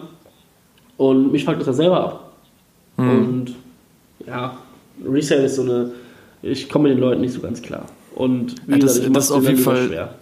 Das ist auf jeden Fall nochmal ein Thema für sich, was wir auf jeden Fall auch mal in einer der nächsten Episoden gerne ausführlicher besprechen können. Ähm, weil du es ja auch eben schon erwähnt hast, du hast ja auch den Green Lobster. Ihr habt ja damals den Purple Lobster verkauft und der Green Lobster, den gab es ja nur auf der Concept-Seite, war super schwierig dran zu kommen, sehr limitiertes Ding. Aber du hast ihn auch bei dir im Laden stehen. Wie kam es denn dazu? Ja, war ganz lustig. Und zwar ähm, war der Lobster, also der Purple Lobster, den hatten wir im Laden. Und war der erste, ich glaube, das war der erste oder war es der zweite Schuh, wo wir diese Telefonstory gemacht haben. Und äh, uns halt natürlich mega die Mühe geben, dass halt wir es halt fair für alle machen, weil ich finde einfach ein normales Online-Raffle finde ich halt irgendwie langweilig und vor allem kann ich da dann auch noch so viel faken und bla bla. Nee, dann macht es halt am Telefon, da sind die Leute dann wirklich happy und du merkst es halt eben auch. Und das ging halt dann doch ein bisschen rum, haben eben voll viel darüber gesprochen, wir haben auch voll viele Nachrichten gekriegt und irgendwann kam es halt, dass mich ein Bekannter aus den USA, der eine Nike ähm, Instagram-Seite macht, eine recht populäre, Nike SBO Nothing, ähm, der hat mich dann an- angeschrieben, ey Martin, wie ist denn deine private Insta? Äh, und ich sage mir hier so meinen, meinen Insta-Namen halt, schicken das halt und so, ja, du kriegst gleich eine Nachricht. Und ich so, okay. Ich wusste halt so gar nicht, was jetzt gerade abgeht. Dann hab ich okay, mal schauen. Ähm, kommt halt eine Nachricht von Concepts, von einem der Dudes da und meinst so, ey Martin, wir checken euren Blog jetzt schon ein bisschen länger. Ähm, und wir haben das im Telefon mitbekommen und wir haben ja noch so ein paar Green Lobsters über so, die wir sagen, wo wir sagen, das, der ist für Leute, die den halt echt verdient haben. Und wir haben das mit dem, wir finden den Blogtext erstmal geil, wir haben das im Telefon mitbekommen und müssen echt sagen, ey, vielen ist es halt einfach Latte, ich finde es cool, dass ihr es so macht. Welche Schuhgröße, hast du Bock auf einen Schuh, welche Schuhgröße hast du denn? Und ich so, oh fuck, ich bin komplett pleite. Ich habe überhaupt kein Geld mehr diesen Monat, aber was tue ich denn jetzt? Du kannst jetzt nicht Nein sagen. Und dann natürlich, klar, hier, gib mir eine 10,5. Und äh, fünf Minuten später hatte ich halt eine E-Mail mit der PayPal-Zahlungsaufforderung und äh, dann kam der Schuh auch irgendwann endlich hier an und Puh, ja, jetzt hatte ich ein paar Mal angezogen, steht hier im Laden in der Vitrine, aber das war halt auch so genau das, was ich halt eben meine, wenn halt eben Leute sowas, das ist auch genau das, was ich machen möchte, eben sowas wertschätzen, wenn sich Leute eben Mühe geben und dann eben, ja geil, hier hast du halt den Schuh doch nochmal oder äh, ich gucke halt, was ich machen kann und ey, das war halt für mich so ein, nee, jetzt nicht Ritterschlag, aber so, boah, krass, Concepts kriegt das mit, was wir machen. Ich meine, wir sind halt ein Pupsladen in Deutschland. Wir sind noch nicht mal in Berlin, so wir sind in Frankfurt, wir sind nicht Key City oder was ich was. So, und die kontaktieren uns und kriegen das mit und feiern das und lustigerweise, lustigerweise hatten wir auch kurz danach immer wieder mal ein paar Online-Bestellungen von Mitarbeitern von Concepts, die halt dann zu Concepts geliefert wurden und wir so, Alter, äh, wo geht denn das hier gerade hin? Saugeil und äh, das Geile war auf jeden Fall ein richtig, ja, und es war halt für mich auch ein richtiger Flash und ich meine, das ist für mich so ein Schuh, den ziehe ich halt natürlich logischerweise recht selten an. Ähm, trage ihn aber natürlich. Ähm, hier ist jetzt hier gerade in der Vitrine leicht getragen. Aber das ist halt für mich so, oh, das ist, ja, das war übelster Flash. Also hat mich richtig, richtig gefreut. Falls jemand zuhört, was ich bezweifle, danke. wir, äh, wir übersetzen das äh, in dem Moment dann. Thank you. Ähm, Martin, wo wir dabei sind, ich danke dir. Wir danken dir, dass du dir die Zeit genommen hast, uns mal ein paar Insights aus dem Laden heraus als Einzelhändler, als Verkäufer auch zu geben, der aber natürlich auch ein großer Nike SB-Fan ist. Das sollte durch das Interview auf jeden Fall klar geworden sein. Ähm, wie gesagt, ich bin sehr gespannt, was ihr bei ähm, der Para-Release-Geschichte veranstaltet. Ich bin gespannt, was im Laufe dieses Jahres noch kommt. Ich bin mir sehr sicher, dass wir uns nicht das letzte Mal zu diesem Thema hören werden. Ich werde äh, das auf jeden Fall noch häufiger besprechen wollen. Ist ja auch mein Herzensthema und Simon liebt das ja auch. Also von daher, wir hören uns auf jeden Fall noch ein weiteres Mal. Martin, vielen lieben Dank. Lieben Gruß nach Frankfurt äh, an dich und äh, Dankeschön für das Interview. Immer gerne, gerne wieder.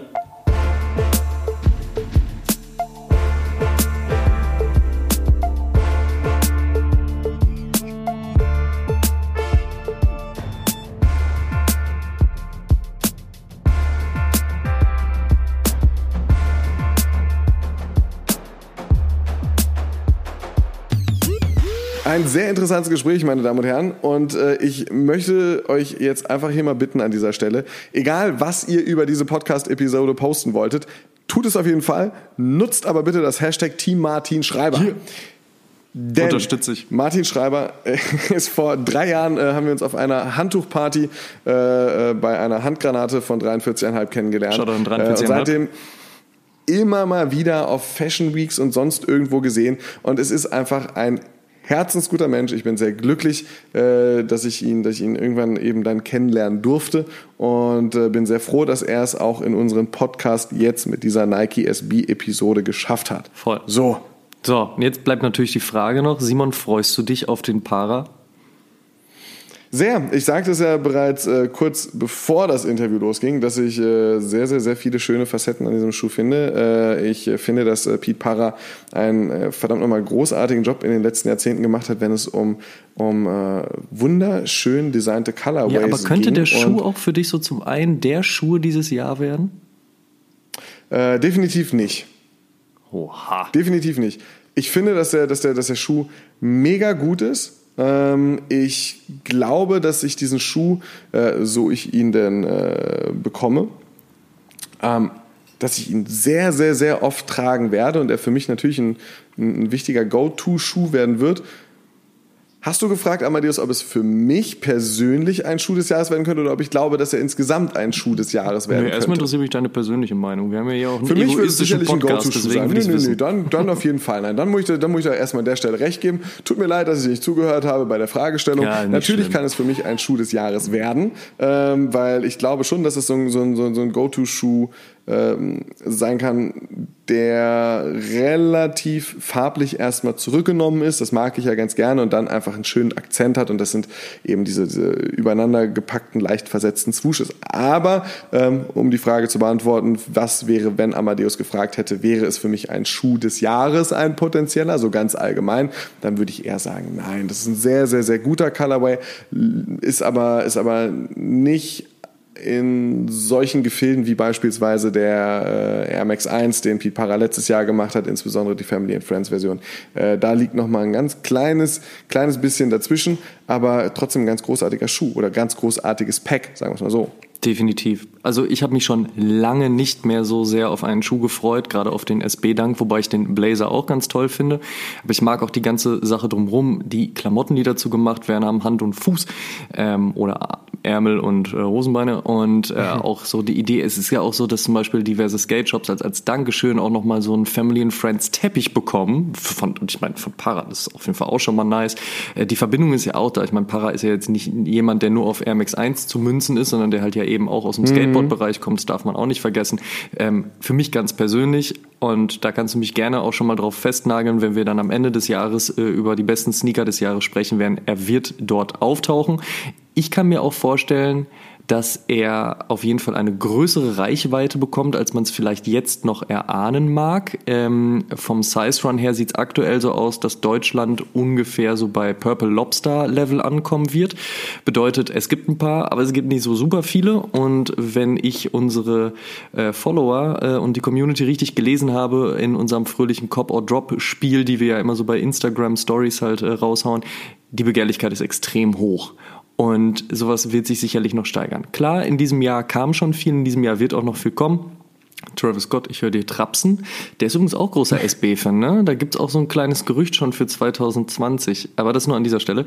Ähm, wie gesagt, ich kann mir schon vorstellen, dass der bei vielen Leuten doch noch einen höheren Stellenwert einnimmt, als man es vielleicht jetzt glauben mag. Aber, ich habe es ja gerade schon angeteased, da wird ja auch in diesem Jahr noch einiges passieren. Also es gibt halt diverse Gerüchte, ein paar Sachen kann man vielleicht an dieser Stelle schon mal sagen. Also es gibt so einen Skate Shop in New York, also zumindest kommt er daher. Der hat auch eine langjährige Historie mit Nike SB. Da soll wohl was kommen. Es gibt einen wunderschönen Skate Shop in Amsterdam namens Benji. Der wird voraussichtlich auch 2019 noch eine eigene Silhouette bekommen. Also äh, ein eigenes Modell bekommen, meine ich, äh, eben auf dem SB-Dank.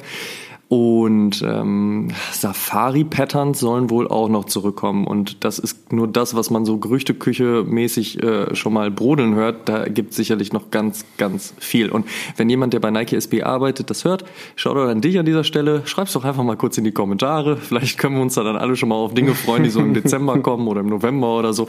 Aber ich bin mir sehr, sehr sicher, dass Nike SB jetzt erstmal nicht sagt, ja, wir haben jetzt ein paar schöne Modelle gemacht und die Leute haben irgendwie Bock, aber jetzt drehen wir das mal wieder ein bisschen runter. Ich denke eher, das wird noch lauter knallen und da wird 2019 auf jeden Fall noch einiges passieren und das wird auch 2020 schon mal so weitergehen. Ähm, das wird auf jeden Fall sehr, sehr spannend werden und ich bin auf jeden Fall äh, guter Dinge einfach. Als wirklich langjähriger Nike SB-Fan ähm, bin ich wirklich guter Dinge, was da alles noch kommen wird und da freue ich mich sehr drauf. Ach, Amadeus, ich mag es einfach, wie enthusiastisch und wie euphorisch und wie emotional du bei diesem SB-Thema bist. Ich fand es ein eine sehr schöne äh, Episode, beziehungsweise ein sehr schönes Gespräch mit dir zu einem Thema, was dir ja ganz offensichtlich sehr am Herzen liegt.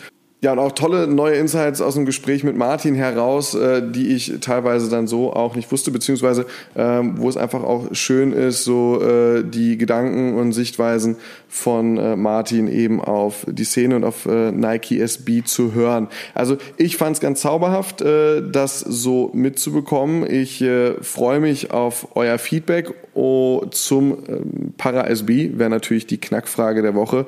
Äh, wie gefällt euch der Schuh? Wie wichtig ist Nike SB für euch, beziehungsweise wie wichtig erachtet ihr denn, wir haben das ja mehrfach auch angesprochen, Nike SB für diese ganze Sneaker-Kultur. Lasst da auf jeden Fall eine Interaktion zu da und die letzten Worte dieser Episode, die möchte ich auf jeden Fall äh, dir überlassen, Amadeus. Äh, und äh, jetzt schon mal danke für das tolle Gespräch sagen und mich an der Stelle verabschieden. Und die äh, letzten Worte gehören an dieser Stelle Sandy Bodecker, der Nike SB 2001 überhaupt erstmal so richtig aus dem Boden gestampft hat und groß gemacht hat und der leider verstorben ist. Deswegen äh, zum Abschluss dieser Episode ähm, ein Zitat von Sandy Bodecker. If sneakers could talk, I can only imagine the stories you could tell.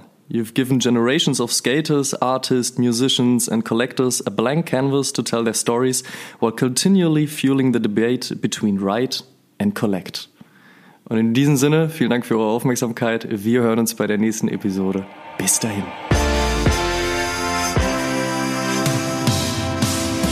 Oh Schuhen, der Sneaker-Podcast mit Simon Buß und Amadeus Thüner. Alle zwei Wochen auf iTunes, Spotify und YouTube.